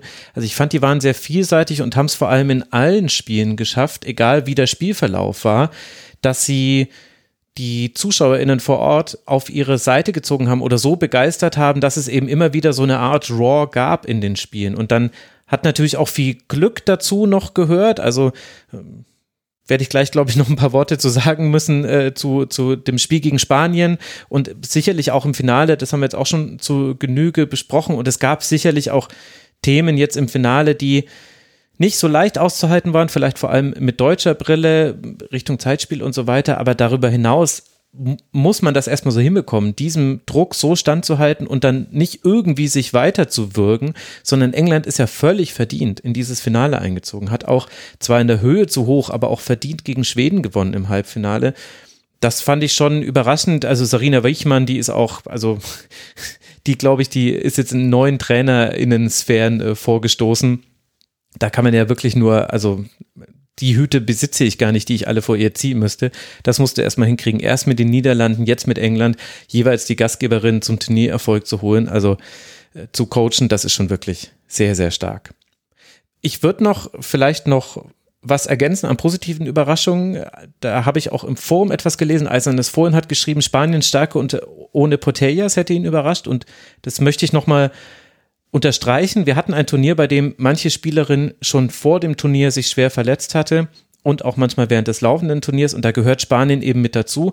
Und das so zu sehen, auch wenn es beständig ein Thema war und sicherlich auch noch ein Thema bleiben wird in Spanien, äh, ob da vielleicht äh, Villa immer die richtigen Entscheidungen getroffen hat, sie zu ersetzen, aber ich hätte nicht gedacht, dass Spanien das so gut verpackt bekommt. Es war unheimlich knapp im Viertelfinale. Es hätte sehr gut sein können, dass äh, Spanien ins Halbfinale kommt und wer weiß, wo sie dann gelandet wären. Also da würde ich Eisernes Forum aus dem Forum definitiv zustimmen.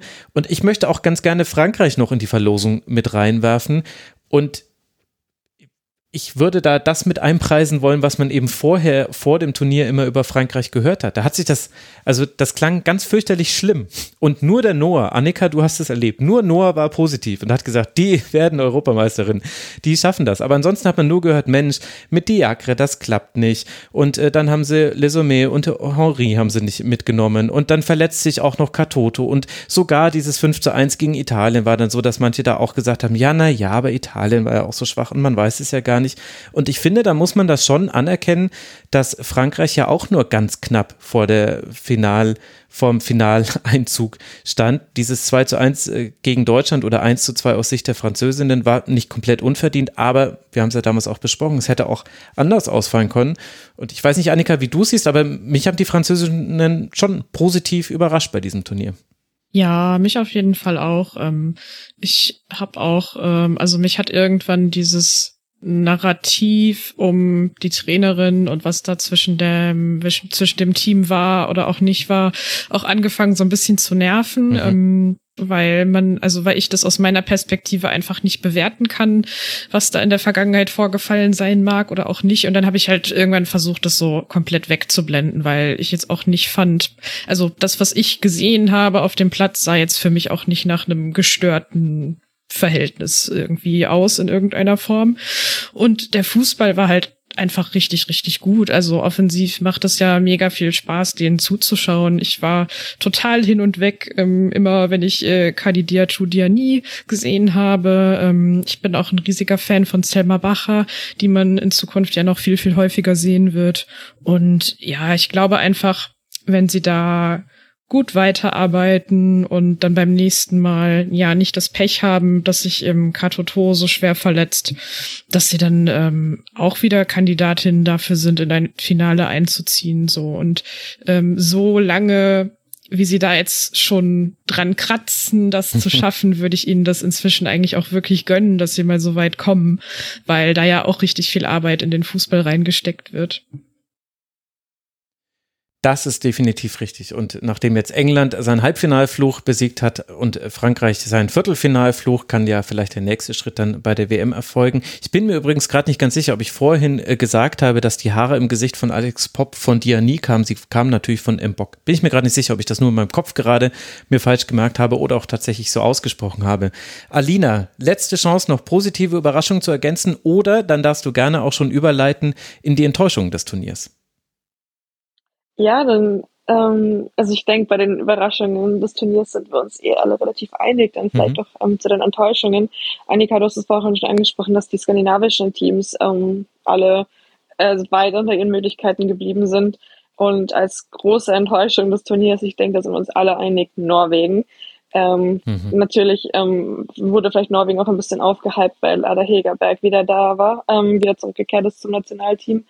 Und ähm, ich muss auch ehrlich sagen, ich habe mich jetzt nicht intensiv mit Norwegen auseinandergesetzt vor dem Turnier und hatte mir natürlich da ein bisschen mehr erwartet, weil man, man kennt natürlich die individuellen Spielerinnen aus den Ligen und denkt sich dann schon auch relativ leicht einfach, ja, das wird dann schon, wird dann schon irgendwie passen als Turnier, äh, als Team beim Turnier. Aber was sie dann da geliefert haben, das war schon echt, das war wirklich nicht gut. Also dieses 8 zu 0 gegen England, ich glaube, das ist auch eines der, leider eines der Spiele des Turniers, an die, an die man sich ewig erinnert wird. Natürlich solche, solche großen, solche, solche hohen ähm, Niederlagen, solche hohen Ergebnisse, das ist natürlich nicht das, was man bei solchen Turnieren möchte, weil das irgendwie auch von so einem Klassenunterschied, von so einem Qualitätsunterschied zeugt. Aber in dem Fall, also was auch immer Norwegen da gespielt hat, also das war kein schöner Fußball und ähm, die England, die England-Fans, weiß noch, die, die konnten auch ihren Augen nicht trauen. Ich glaube, jeder an dem Abend in Brighton konnte seinen Augen nicht trauen, was da eigentlich los war. Ähm, also das war, das ist definitiv auch eines der Spiele der EM, an das, ich mich, an das ich mich noch lange erinnern werde. Annika, ja, willst du da, da was ergänzen? da würde ich, äh, würde ich auf jeden Fall mitgehen und ähm, ja, dass das Norwegen da so am extremsten war. Ich war aber tatsächlich jetzt auch nicht so begeistert gemessen an meinen Erwartungen, die ich hatte von Dänemark und Schweden. Ähm, also Schweden natürlich da höher zu bewerten als Dänemark, aber trotzdem hatte ich mir von den Dänen da auch noch ein bisschen mehr erhofft. Also von denen hatte ich vorher auch mh, mm, doch so mit die meisten Freundschaftsspiele gesehen, glaube ich, äh, im Vorlauf. Und da hat man da natürlich auch schon gesehen, okay, an manchen Stellen hapert es ein bisschen ähm, und man hat gesehen, dass sie teilweise Schwierigkeiten haben, wenn dann ein hohes Tempo im Spiel gegangen wird, aber das war bis dahin noch Zeit. Und ich habe halt so gedacht, na ja, gut, aber sie haben da halt eigentlich wirklich einige Spielerinnen, die sowas kennen müssen. Es ist halt nicht nur Pernille Harder.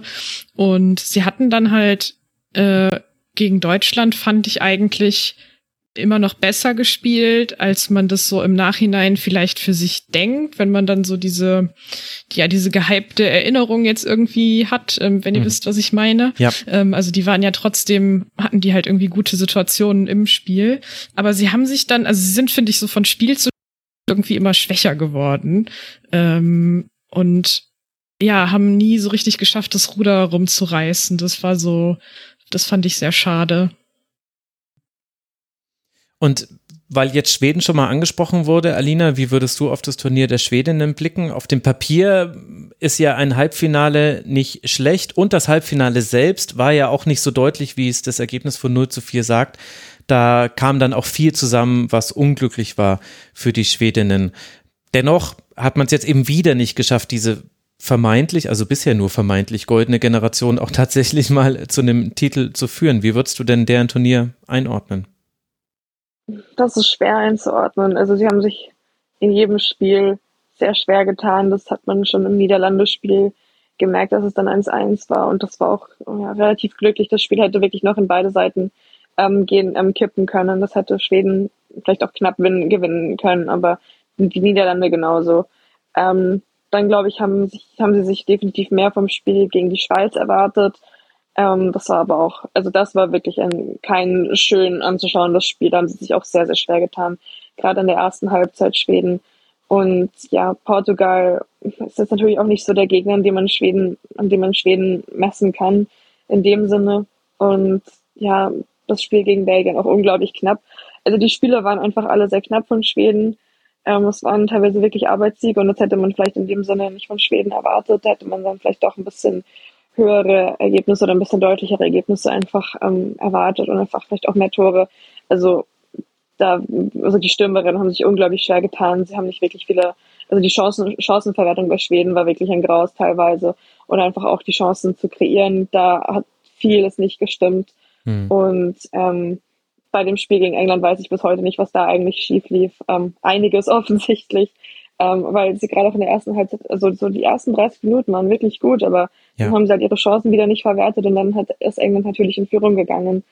Ähm, so kann das dann halt laufen. Aber 4, 4 zu 0 wird den Spielerinnen definitiv, ähm, von, also wird den, wird den schwedischen Spielerinnen definitiv zu hoch sein. Und ja, mal schauen, wann dann der große Titel kommt. Hm.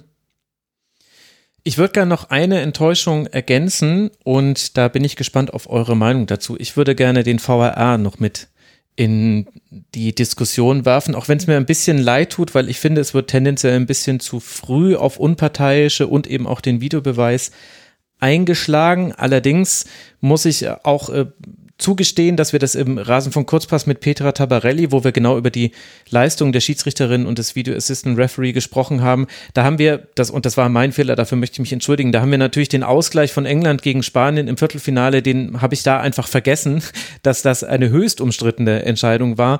Und ja, auch jetzt im Finale haben wir eine Situation erlebt, wo es zumindest sehr wahrscheinlich wäre, dass wenn die die Einstellung, die wir jetzt alle gesehen haben, wie Leah Williamson den Ball vor der Torlinie an den abgewinkelten Arm bekommt, dass man sich das zumindest hätte angucken können. Und dazu möchte ich noch sagen, es geht mir nicht nur darum, dass es strittige Entscheidungen gibt, das wird zum Fußball immer dazugehören, sondern manchmal hat es auch extrem lange gedauert, bis Entscheidungen getroffen wurden.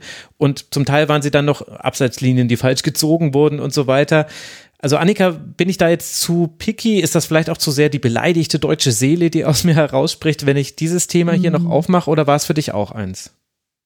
Nee, das war für mich definitiv auch eins. Ähm, ich würde das auch ausweiten, nicht nur auf den VAR, ähm, sondern halt so auf das Schiedsrichterwesen im Frauenfußball insgesamt. Also ich will da die Leistungen der ganzen Offiziellen auch nicht kleinreden, ähm, aber es ist halt leider ein Fakt. Das sieht man in der englischen Liga, das sieht man aber auch in unserer Frauenbundesliga, dass so das Spielerische entwickelt sich immer weiter, teilweise in rasantem Tempo. Mhm. Aber bei den Im Schiedsrichterinnen. Sinne des Wortes, also es ähm, wird auch immer schneller. Genau. Ähm, und bei den Schiedsrichterinnen findet diese Weiterentwicklung nicht in dem gleichen Tempo statt. Und das führt dann ganz oft zu manchmal kleinen Entscheidungen, die falsch sind, aber halt in einer Häufigkeit, die dann irgendwann nicht mehr in Ordnung ist. Also ich hatte den Eindruck, dass ziemlich häufig ähm, die Einwürfe für die falsche Seite gegeben wurden, dass ähm, mhm. ziemlich eindeutige Ecken nicht ja. erkannt wurden. Also so Sachen, die mal vorkommen können, aber die halt in einer Häufigkeit vorgekommen sind, die man sich bei einer EM nicht wünscht. Und ähm, ja, das Thema mit dem VAR definitiv auch. Ähm, das schließt dann halt so daran mit an, ähm, dass es eine Technik ist, die dann natürlich auch noch gelernt werden muss, ähm, da Entscheidungen schneller zu treffen. Also ich fand auch, dass es teilweise sehr, sehr lange gedauert hat, ähm, auch bei Sachen, wo man so dachte, so okay, ich habe jetzt einmal die Wiederholung gesehen, das sieht für mich total eindeutig aus und dann hat es irgendwie noch mehrere Minuten gedauert, bis da die bis Entscheidung sie überhaupt kam. Erst, bis sie überhaupt erst hingeschickt wurden. Also das fand ich so schlimm. Also du ja. hast quasi eine Situation, wo du denkst, okay, also das muss sie sich zumindest angucken, weil es ist eindeutig anders, als, als es bewertet wurde. Und dann dauert es aber, dann stehen die armen Schiedsrichterinnen drei Minuten auf dem Feld und reden über Funk mit dem Videoassistant Referee und ich denke mir, wie viele Perspektiven müssen denn gerade noch rausgesucht werden, dass man sie schon mal rausschicken kann? Vielleicht bin ich da jetzt auch wieder zu gemein, weil es soll natürlich dann auch die bestmögliche Perspektive gezeigt werden, damit dann die Schiedsrichterin nicht drei Minuten am Monitor steht. Das wäre nämlich noch schlimmer. Aber äh, man konnte es eben überhaupt nicht nachvollziehen in manchen Situationen.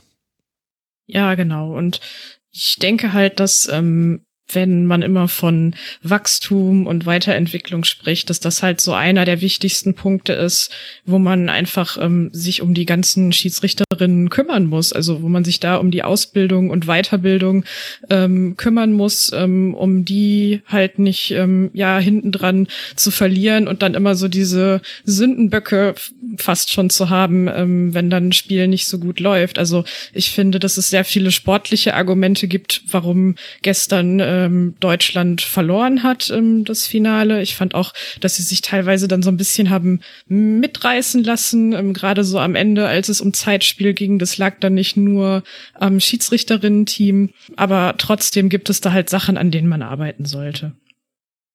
Ist Sündenböcke überhaupt das richtige Wort? Sind das Sündenziegen? Oder mach ich, ich keine Ahnung. Aber Bock ist doch eigentlich die männliche Version, oder? Na gut, also jetzt, äh, vielleicht bin ich da jetzt auch gerade einen Weg hinuntergegangen, den ich gar nicht hätte einschlagen sollen. Alina, magst du dazu noch was ergänzen? Wie sind deine Gedanken? Du hast ja diese Videobeweiseingriffe auch im Stadion erlebt. Da tut es ja noch mal ein bisschen mehr weh, weil da weiß man nichts. Ja, klar, also ähm, manchmal habe ich mich schon gewundert, also manchmal wurde mittendrin das Spiel unterbrochen und dann stand auf einmal auf der Leinwand, dass gerade ein VAR-Check durchgeführt wird und dann hat man sich schon gefragt, okay, was ist jetzt los? Und ähm, es hat auch leider teilweise unglaublich lang gedauert, bis dann der Check vorüber war. Und da wurde man dann schon ganz schön ungeduldig, vor allem, weil man dann nicht immer wusste, was los ist und so. Und ähm, es kommt natürlich auch darauf an, wo man im Stadion sitzt. Ähm, dann hat man natürlich nicht immer die perfekte Sicht auf alles.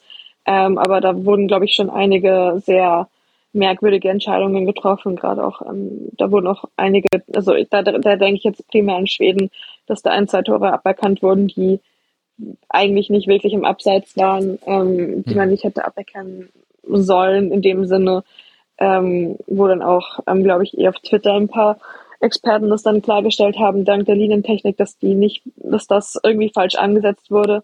Also irgendwie, irgendwie hat der VAR immer noch nicht die, die Fans oder einfach alle Zuschauenden von sich überzeugt, weil eigentlich ist es eine sinnvolle Technologie, die aber nicht wirklich sinnvoll eingesetzt wird und wo die einfach noch nicht alle Beteiligten zufriedenstellt. Das ist irgendwie eine ganz schwierige Rolle, die der WLA immer noch hat, auch wenn es ihn jetzt schon länger gibt. Ähm, weil grundsätzlich macht es Sinn, sowas zu haben. Es macht sogar sehr großen Sinn, sowas zu haben, aber dann muss es auch wirklich sinnvoll eingesetzt werden. Und das war jetzt noch nicht bei 100 Prozent bei dieser EM, würde ich sagen. Ja, und ich finde, das ist dann auch eine schwierige Gemengelage. Also alle Dinge, die ihr jetzt gerade beschrieben habt. Also ich würde dabei bleiben bei dem Fazit, was äh, Petra gezogen hat im Kurzpass, dass es eigentlich ein gutes Turnier für die Schiedsrichterinnen war. Aber ich finde, ihnen wurde manchmal auch das Leben schwer gemacht von ihren Assistentinnen, wo ich auch nochmal deutlich einen Qualitäts Unterschied sehen würde. Die falsch gegebenen Ecken, das ist mir schon ganz früh im Turnier aufgefallen und ab dann konnte ich es nicht mehr nicht sehen. Und das hatten wir ja auch im Finale bei zum Teil eindeutigen Situationen, dass Einwürfe auch falsch gegeben wurden. Und dann eben das gerade besprochene mit dem VAR, das macht es ja dann auch nochmal schwieriger für die Hauptschiedsrichterin auf dem Feld und macht dann vielleicht auch manche Kritik von uns dann nochmal ein bisschen schärfer. Ich, insgesamt fand ich schon, dass es gut geschietzte Spiele gab. Wir, wir hängen uns halt auch immer an den Paar-Szenen auf, an der, an der Pop-Szene, an, an nicht zurückgenommenen Treffern. Natürlich auch, ich sage das jetzt in Anführungszeichen, für den Gastgeber, das habe ich jetzt zumindest schon ganz viel gelesen, auch unter, unter Folgen des Rasenfunks jetzt zum Finale. Ist ja klar, dass die England da bevorteilen. Weiß ich nicht, ob ich das darauf hin drehen würde. Kann man so sehen aber da wurden die Hauptschiedsrichterinnen auch ein bisschen im Regen stehen gelassen und haben aber dennoch irgendwie ein gutes Turnier gepfiffen. Also es ist eine sehr ambivalente Bilanz, finde ich, mit, mit verschiedenen Faktoren. Und mich würde wirklich interessieren, wie die UEFA da intern ihr Fazit zieht und welche Maßnahmen da vielleicht man auch ergreift. Aber es hat definitiv, also ihr habt da sehr kluge Gedanken zugesagt. Da würde ich bei allem zustimmen, was ihr so gesagt habt. Dann lasst zum Abschluss noch ein bisschen über Spielerinnen sprechen. Wer waren für euch die Top-Spielerinnen dieses Turniers? Alina, du darfst mal anfangen. Ich vermute, jetzt wird es im wahrsten Sinne des Wortes ein Name-Dropping. Jetzt werden viele Namen hier durch den Raum fliegen. Beginn mal bitte. Ähm, es wäre jetzt natürlich naheliegend, äh, mit einer englischen Spielerin anzufangen, aber meine Top-Spielerin des Turniers war definitiv Lena Oberdorf, mhm. ähm, die jetzt auch gestern als junge Spielerin des Turniers ausgezeichnet wurde. Viele beschreiben sie jetzt als die Turnierentdeckung, aber ich denke, wir, nachdem wir jetzt die, das deutsche Frauennationalteam oder auch die Frauenbundesliga schon länger verfolgen, würden sie jetzt ja. gar nicht mehr so als, ja. ähm, als ja. Entdeckung ähm, an, sie, ähm, als Erkennung an, als Entdeckung ähm, sehen, sondern es eher mehr so als vielleicht eher so als Etablierung. Ich glaube, dass sie es mit diesem Turnier wirklich geschafft hat, sich zu etablieren, ähm, nicht nur national, sondern auch international. Und ähm, also ich meine, sie war ja überall auf dem Platz, ähm, ist überall reingegrätscht, wo es notwendig war. Hat natürlich auch ihre obligatorischen gelben Karten abgeholt. Gestern auch im Wembley Stadion, das musste ja wohl einfach so kommen. Und nee, also einfach eine ganz, ganz tolle Spielerin. Und wenn man auch bedenkt, dass sie erst 20 ist, glaube ich, was sie noch alles vor sich hat, und dass sie jetzt mit in solchen jungen, in solch jungen Jahren schon auf so einem Top-Niveau ist. Also da kann man wirklich gespannt sein, was da noch für sie alles kommt und was sich da noch alles ergibt. Also definitiv meine, meine Spielerin des Turniers für mich. Annika? Ja, dem würde ich mich komplett äh, anschließen. Ähm, und wenn ich dann jetzt mal äh, auf die englische Seite rüber wechsle, dann war ich sehr, sehr begeistert von Kira Walsh. Ähm, die da einfach alle, ja, alle Fäden in der Hand hatte im englischen Mittelfeld und das auch immer wieder gut gemacht hat, ähm, sich aus Drucksituationen zu lösen und trotzdem dann noch irgendwie einen Weg zu finden, wie sie einen Ball spielen kann, ähm, die defensiv auch äh, definitiv einen wichtigen Impact hatte, so mit der Art, wie sie sich ähm, äh, bewegt hat, wie sie sich positioniert hat. Und ähm, das war so, man, man hat viel über Beth Mead äh, gesprochen, zu Recht auch, weil sie so viele Tore gemacht hat und die Super Joker äh, mit Alessia Russo und Toon, aber sie war so für mich die, ja, die Spielerin eigentlich von, von England, so die allerwichtigste die er auch absichern konnte, wenn Stanbay und Kirby sowieso äh, vorne zu finden genau. waren, dann Walsh war der Fels in der Brandung. Ich finde es interessant, dass wir jetzt zwei Sechserinnen genannt haben. Ein bisschen war das aber auch mein Gefühl während dieses Turniers. Also gesprochen wird natürlich viel über Stürmerinnen und man ich will damit auch überhaupt nicht kleinreden, welches Turnier Beth Mead oder auch eine Alex Pop, Pop gespielt haben. Beide mit sechs Toren. Das ist ganz fantastisch. Äh, mit der Geschichte von Pop ja sowieso nochmal fast schon, das ist ja fast schon zu viel. Auch, dass sie dann das Finale nicht spielen kann. Das ist ja, also könnte diese Frau bitte mal aufhören, immer eine Netflix-Serie zu leben. Jetzt langsam ist auch mal gut. Jetzt mal eine ganz langweilige Saison, in der sie nicht verletzt ist und nichts Dramatisches erlebt. Ich glaube, das wär, damit wäre allen geholfen also die haben ja tolle äh, Spiele gespielt, die Offensivspielerin bei diesem Turnier, sicherlich auch Diani hast du vorhin ja auch schon genannt, Annika. Aber ich hatte auch so ein bisschen das Gefühl, es ist eigentlich das Turnier der Defensiven. Also Torhüterinnen haben wir vorhin schon ein paar genannt. Äh, jetzt habt ihr mit zwei Sechsern dieses Segment begonnen. Und ich finde auch in den Innenverteidigungen, und zwar egal, ob du über Kathi Hendrich und Marina Hegering sprichst, über, ob du über Williamson und Millie Bright sprichst, ob du über Wendy Renard sprichst äh, bei Frankreich. Und ich habe jetzt bestimmt noch jemanden ganz, ganz wichtigen äh, vergessen. Ihr werdet mir. Leon. Ja, natürlich, um Gottes Willen. Danke. Hi, das wäre mir peinlich gewesen. Ähm, Leon, ja, absolut. Äh, also, vielleicht ist das auch so ein bisschen eine, vielleicht auch leicht taktische Erkenntnis dieses Spiels, dass die, die Abwehr, es gab sehr viele Abwehrchefinnen, die auch wirklich dann alle für sich genommen eigentlich ein tolles Turnier gespielt haben. Kann man das so zusammenfassen, Annika? Ja, auf jeden Fall. Ähm, ich finde auch, dass, ähm, dass das vielleicht so was ist, was an etwas anknüpft, was wir vorher gesagt hatten, dass halt so, man, man ist jetzt an dem Punkt, wo ähm, Physis, ähm, oder was du gesagt hattest, Max, dass halt Physis und so eine gewisse individuelle Klasse nicht mehr ausreichen, sondern es geht jetzt halt viel, viel mehr um Taktik, um ähm, gruppentaktisches Verhalten, ähm, um Coaching und das dann in dem Moment natürlich auch Abwehren ähm, wichtiger werden, also wie als Team verteidigt wird. Mhm. Ähm, ist natürlich auch was, was man dann in der Gruppe löst, aber ähm, es stellt halt dann diese defensiven Einzelspielerinnen auch mehr in den Fokus, weil dann natürlich wichtig wird, wie schaffen die das, die Leute um sich herum zu organisieren, ähm, welchen Einfluss nehmen sie von hinten aufs Spiel, ähm, wie verteidigen sie, aber wie spielen sie aus der Defensive auch heraus. Also das ist sowas, was mich halt auch sehr begeistert hat, dass so diese ganzen Defensivspielerinnen, die wir genannt haben, die sind ja nicht nur gut im Verteidigen, im Grätschen und im Abräumen, auch wenn mir das immer sehr viel Spaß macht, das anzugucken. Äh, aber die sind ja auch alle sehr gut in der Spieleröffnung, ähm, also hinten raus zu spielen, haben da auch eine tolle Übersicht, eine tolle Technik ähm, und decken das halt auch mit ab. Also das ist, glaube ich, einfach ein, wie sagt man, äh, ein bisschen ein, ein Symbol dafür, wie gut halt einfach diese EM sportlich war. Mhm. Alina, willst du noch Namen in den Ring werfen?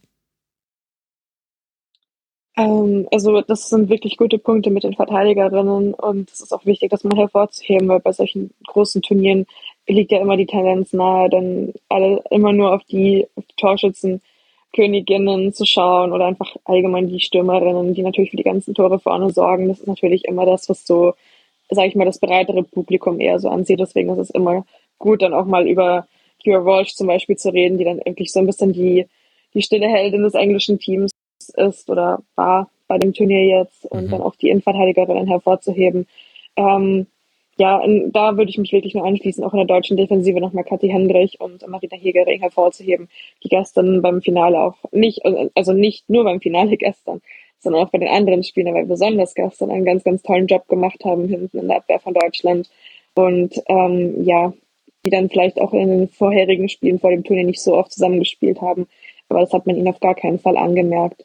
Und ja, wir haben ja vorhin auch über die ganzen jungen Torhüterinnen gesprochen, die jetzt ihren Durchbruch erlebt haben bei dem Turnier. Also das war wirklich ähm, sehr, sehr spannend mitzuerleben, wer da alles so, wie, wer, wessen Name da alles so die Runde macht am Ende. Und es wird auf jeden Fall sehr spannend sein zu sehen, wie es dann für manche auch von diesen jungen Talenten weitergeht. Mhm. Definitiv.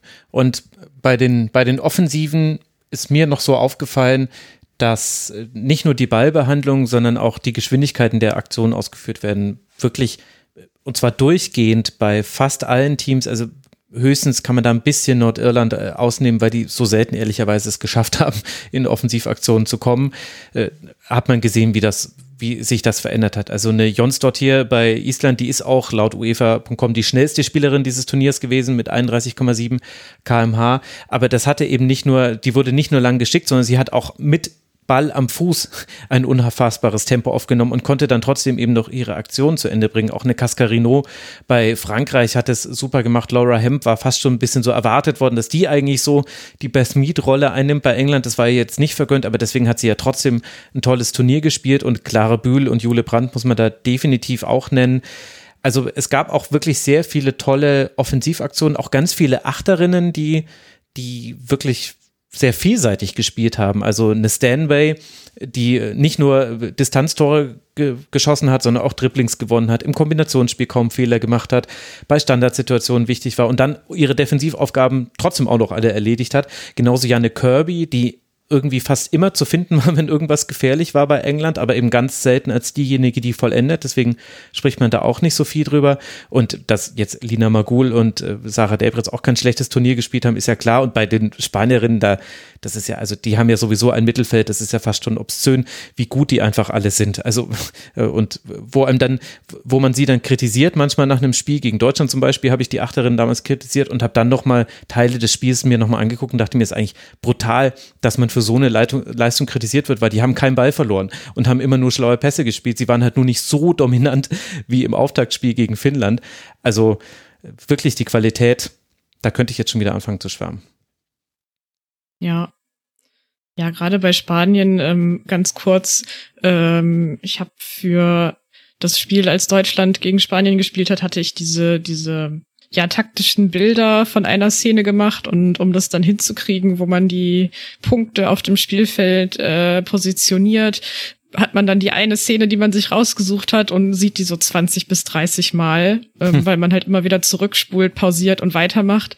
Und ich meine, ich wusste vorher schon, wie gut die sich positionieren und wie schnell das halt vor allem da alles gelöst wird mit Schulterblicken und man weiß genau, wo die andere hinläuft und dann zack, zack kommt der Ball dahin. Ähm, es waren irgendwie, glaube ich, nur ein Clip von drei oder vier Sekunden, den ich so oft geguckt habe und so oft gucken musste, weil es halt eben so schnell und so perfekt läuft. Und das ist mir dann in dem Moment halt auch noch mal viel bewusster geworden, als es sowieso schon war, was das eigentlich für ein Spiel ist, was sie da die ganze Zeit aufziehen. Und das machen die dann ja nicht nur in diesen drei oder vier Sekunden, mhm. sondern eigentlich fast ähm, über die ganzen 90 Minuten. Also ähm, Riesenrespekt nochmal an der Stelle. Ja, also ich konnte sehr mitfühlen. Ich glaube, es war Marina Hegerin, die nach dem Deutschlandspiel gegen Spanien gesagt hat, sie ist jetzt einfach nur froh, dass es vorbei ist, weil es halt auch einfach wahnsinnig anstrengend für den Kopf. Und da dachte ich mir so, ja, also da will ich wirklich nicht auf dem Feld stehen. Ja. Das ist ja Wahnsinn. Du hast nur Übergabemomente, weil ständig die Positionen ruschiert werden bei Spanien. Und dann haben die dennoch nicht das Turnier ihres Lebens gespielt. Haben wir ja vorhin schon angesprochen. Also, ich glaube, wir haben viele Punkte angesprochen, die bei diesem Turnier wichtig waren. Ganz erschöpfend kann sogar so ein Rückblick nie sein. Und die Hoffnung ist ja auch so ein bisschen, dass es jetzt zwar keine tagesaktuelle Berichterstattung mehr gibt zu diesem Turnier und auch zu weiteren Entwicklungen, aber dass wir alle das vielleicht ein bisschen besser im Blick behalten. Ich werde auf jeden Fall versuchen, hier im Rasenfunk zusammen mit so tollen Gästen wie euch beiden das irgendwie zu ermöglichen. Mal gucken, wie es da weitergeht. Ich habe noch ein bisschen Hausmeisterei zu machen. Ich möchte ganz herzlich Leonardo da Vinci äh, gratulieren. Der hat nämlich unser Tippspiel gewonnen. Mit 57 Punkten hat er sich gegen 210 andere TipperInnen äh, durchgesetzt. Ditschberger, Ricky und Brandelhuber sowie Annika. Bist du das, Annika? Sind ja. auf. Du bist das, du bist auf Platz 5 gelandet mit vier Punkten Rückstand. Ich bin am überraschtesten von allen Leuten darüber. ich hoffe, du wusstest es schon, bevor ich es gerade gesagt habe. Ja, ja, wusste ich. Ich habe gestern noch reingeguckt, aber ich bin traditionell eigentlich super schlecht bei so Tippspielen. Deswegen äh, bin ich sehr glücklich mit dem Platz. Stark, stark. Ich habe es mir auch über die Bonustipps äh, verhagelt, weil ich Deutschland einfach nicht so weit getippt habe in den Bonustipps und äh, dann musste ich es mit Außenseiter-Tipps in der K.O.-Runde irgendwie versuchen rumzureißen und das ging nicht mehr. Also ich bin irgendwo auf, glaube ich, Platz 50 von 200 gelandet. Also in der zweiten Gruppe habe ich zwar gewonnen, aber das zählt nicht. Ich glaube, da haben nur sieben Leute sich bei Rasenfunk 2 angemeldet. Also da möchte ich jetzt, da möchte ich äh, keinerlei Praise für. Aber dann herzlichen Glückwunsch, Annika. Ganz, ganz herausragend. Danke. Und auch gut, dass mir das jetzt gerade erst eingefallen ist, dass das ja die Annika sein könnte, die sich da angemeldet hat. Stark, stark. Ja, Glückwunsch. Ja, siehste. danke, danke. Also vielen Dank äh, fürs Mitmachen, liebe Hörerinnen und Hörer. Ich äh, werde die Tippspielrunden jetzt dann auch äh, bald resetten und dann möchte ich mich, bevor ich mich bei euch nochmal herzlich bedanke, bei allen Gästen bedanken, die hier bei der EM-Berichterstattung im Rasenfunk mitgemacht haben. Ihr konntet es vermutlich erahnen und habt es aber hoffentlich nicht gehört. Es war ein enormer Aufwand, den alle Gäste gefahren haben.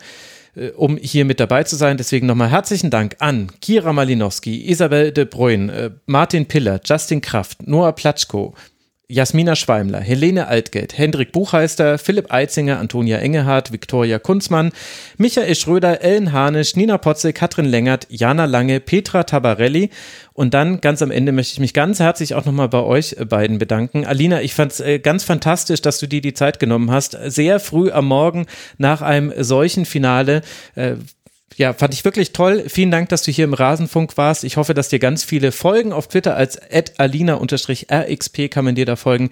Danke dir und ich hoffe, es war nicht das letzte Mal hier im Rasenfunk. Das hoffe ich auch und danke für die Einladung. Sehr, sehr gerne. Und dann danke ich natürlich auch Annika Becker. Da habe ich gerade gestockt. Ich bin ich kurz übersprungen in meiner Gästeliste, damit ich dir erst jetzt danken kann. Danke, dass du auch für den Rückblick wieder mit dabei warst, dass du so super kompetent in allen Bereichen immer mithilfst, hier den äh, Frauenfußball im Rasenfunk zu repräsentieren. Äh, freue mich darüber unheimlich. Freue mich auch, dass wir uns vielleicht auch bald schon wieder hören hier im Rasenfunk. Man kann dir folgen als annika-be und auf äh, Instagram bist du die Fußball-Nika. Jetzt habe ich es auch verstanden. Danke dir, Annika, dass du mit dabei warst im Rasenfunk. Ja, sehr, sehr gerne. Hat äh, sehr viel Spaß gemacht. Das freut mich zu hören. Danke in Abwesenheit auch nochmal an Henrik Buchheister und danke an euch, liebe Hörerinnen und Hörer. Wenn niemand die Sendung hören würde, dann würde es keinen Spaß machen, darüber zu berichten. Zumindest ein bisschen weniger Spaß. Deswegen ganz, ganz herzlichen Dank auch für euer Interesse. Das war Rasenfunk Schlusskonferenz Nummer 374. Unterstützt uns bitte rasenfunk.de slash supportersclub und kios.rasenfunk.de. Was gibt's da? Es gibt da nur einen Hudi Völler. Ich weiß nicht, wie ich dieses Wortspiel finde. Macht's gut, bleibt gesund, bis bald hier im Rasenfunk. Ciao.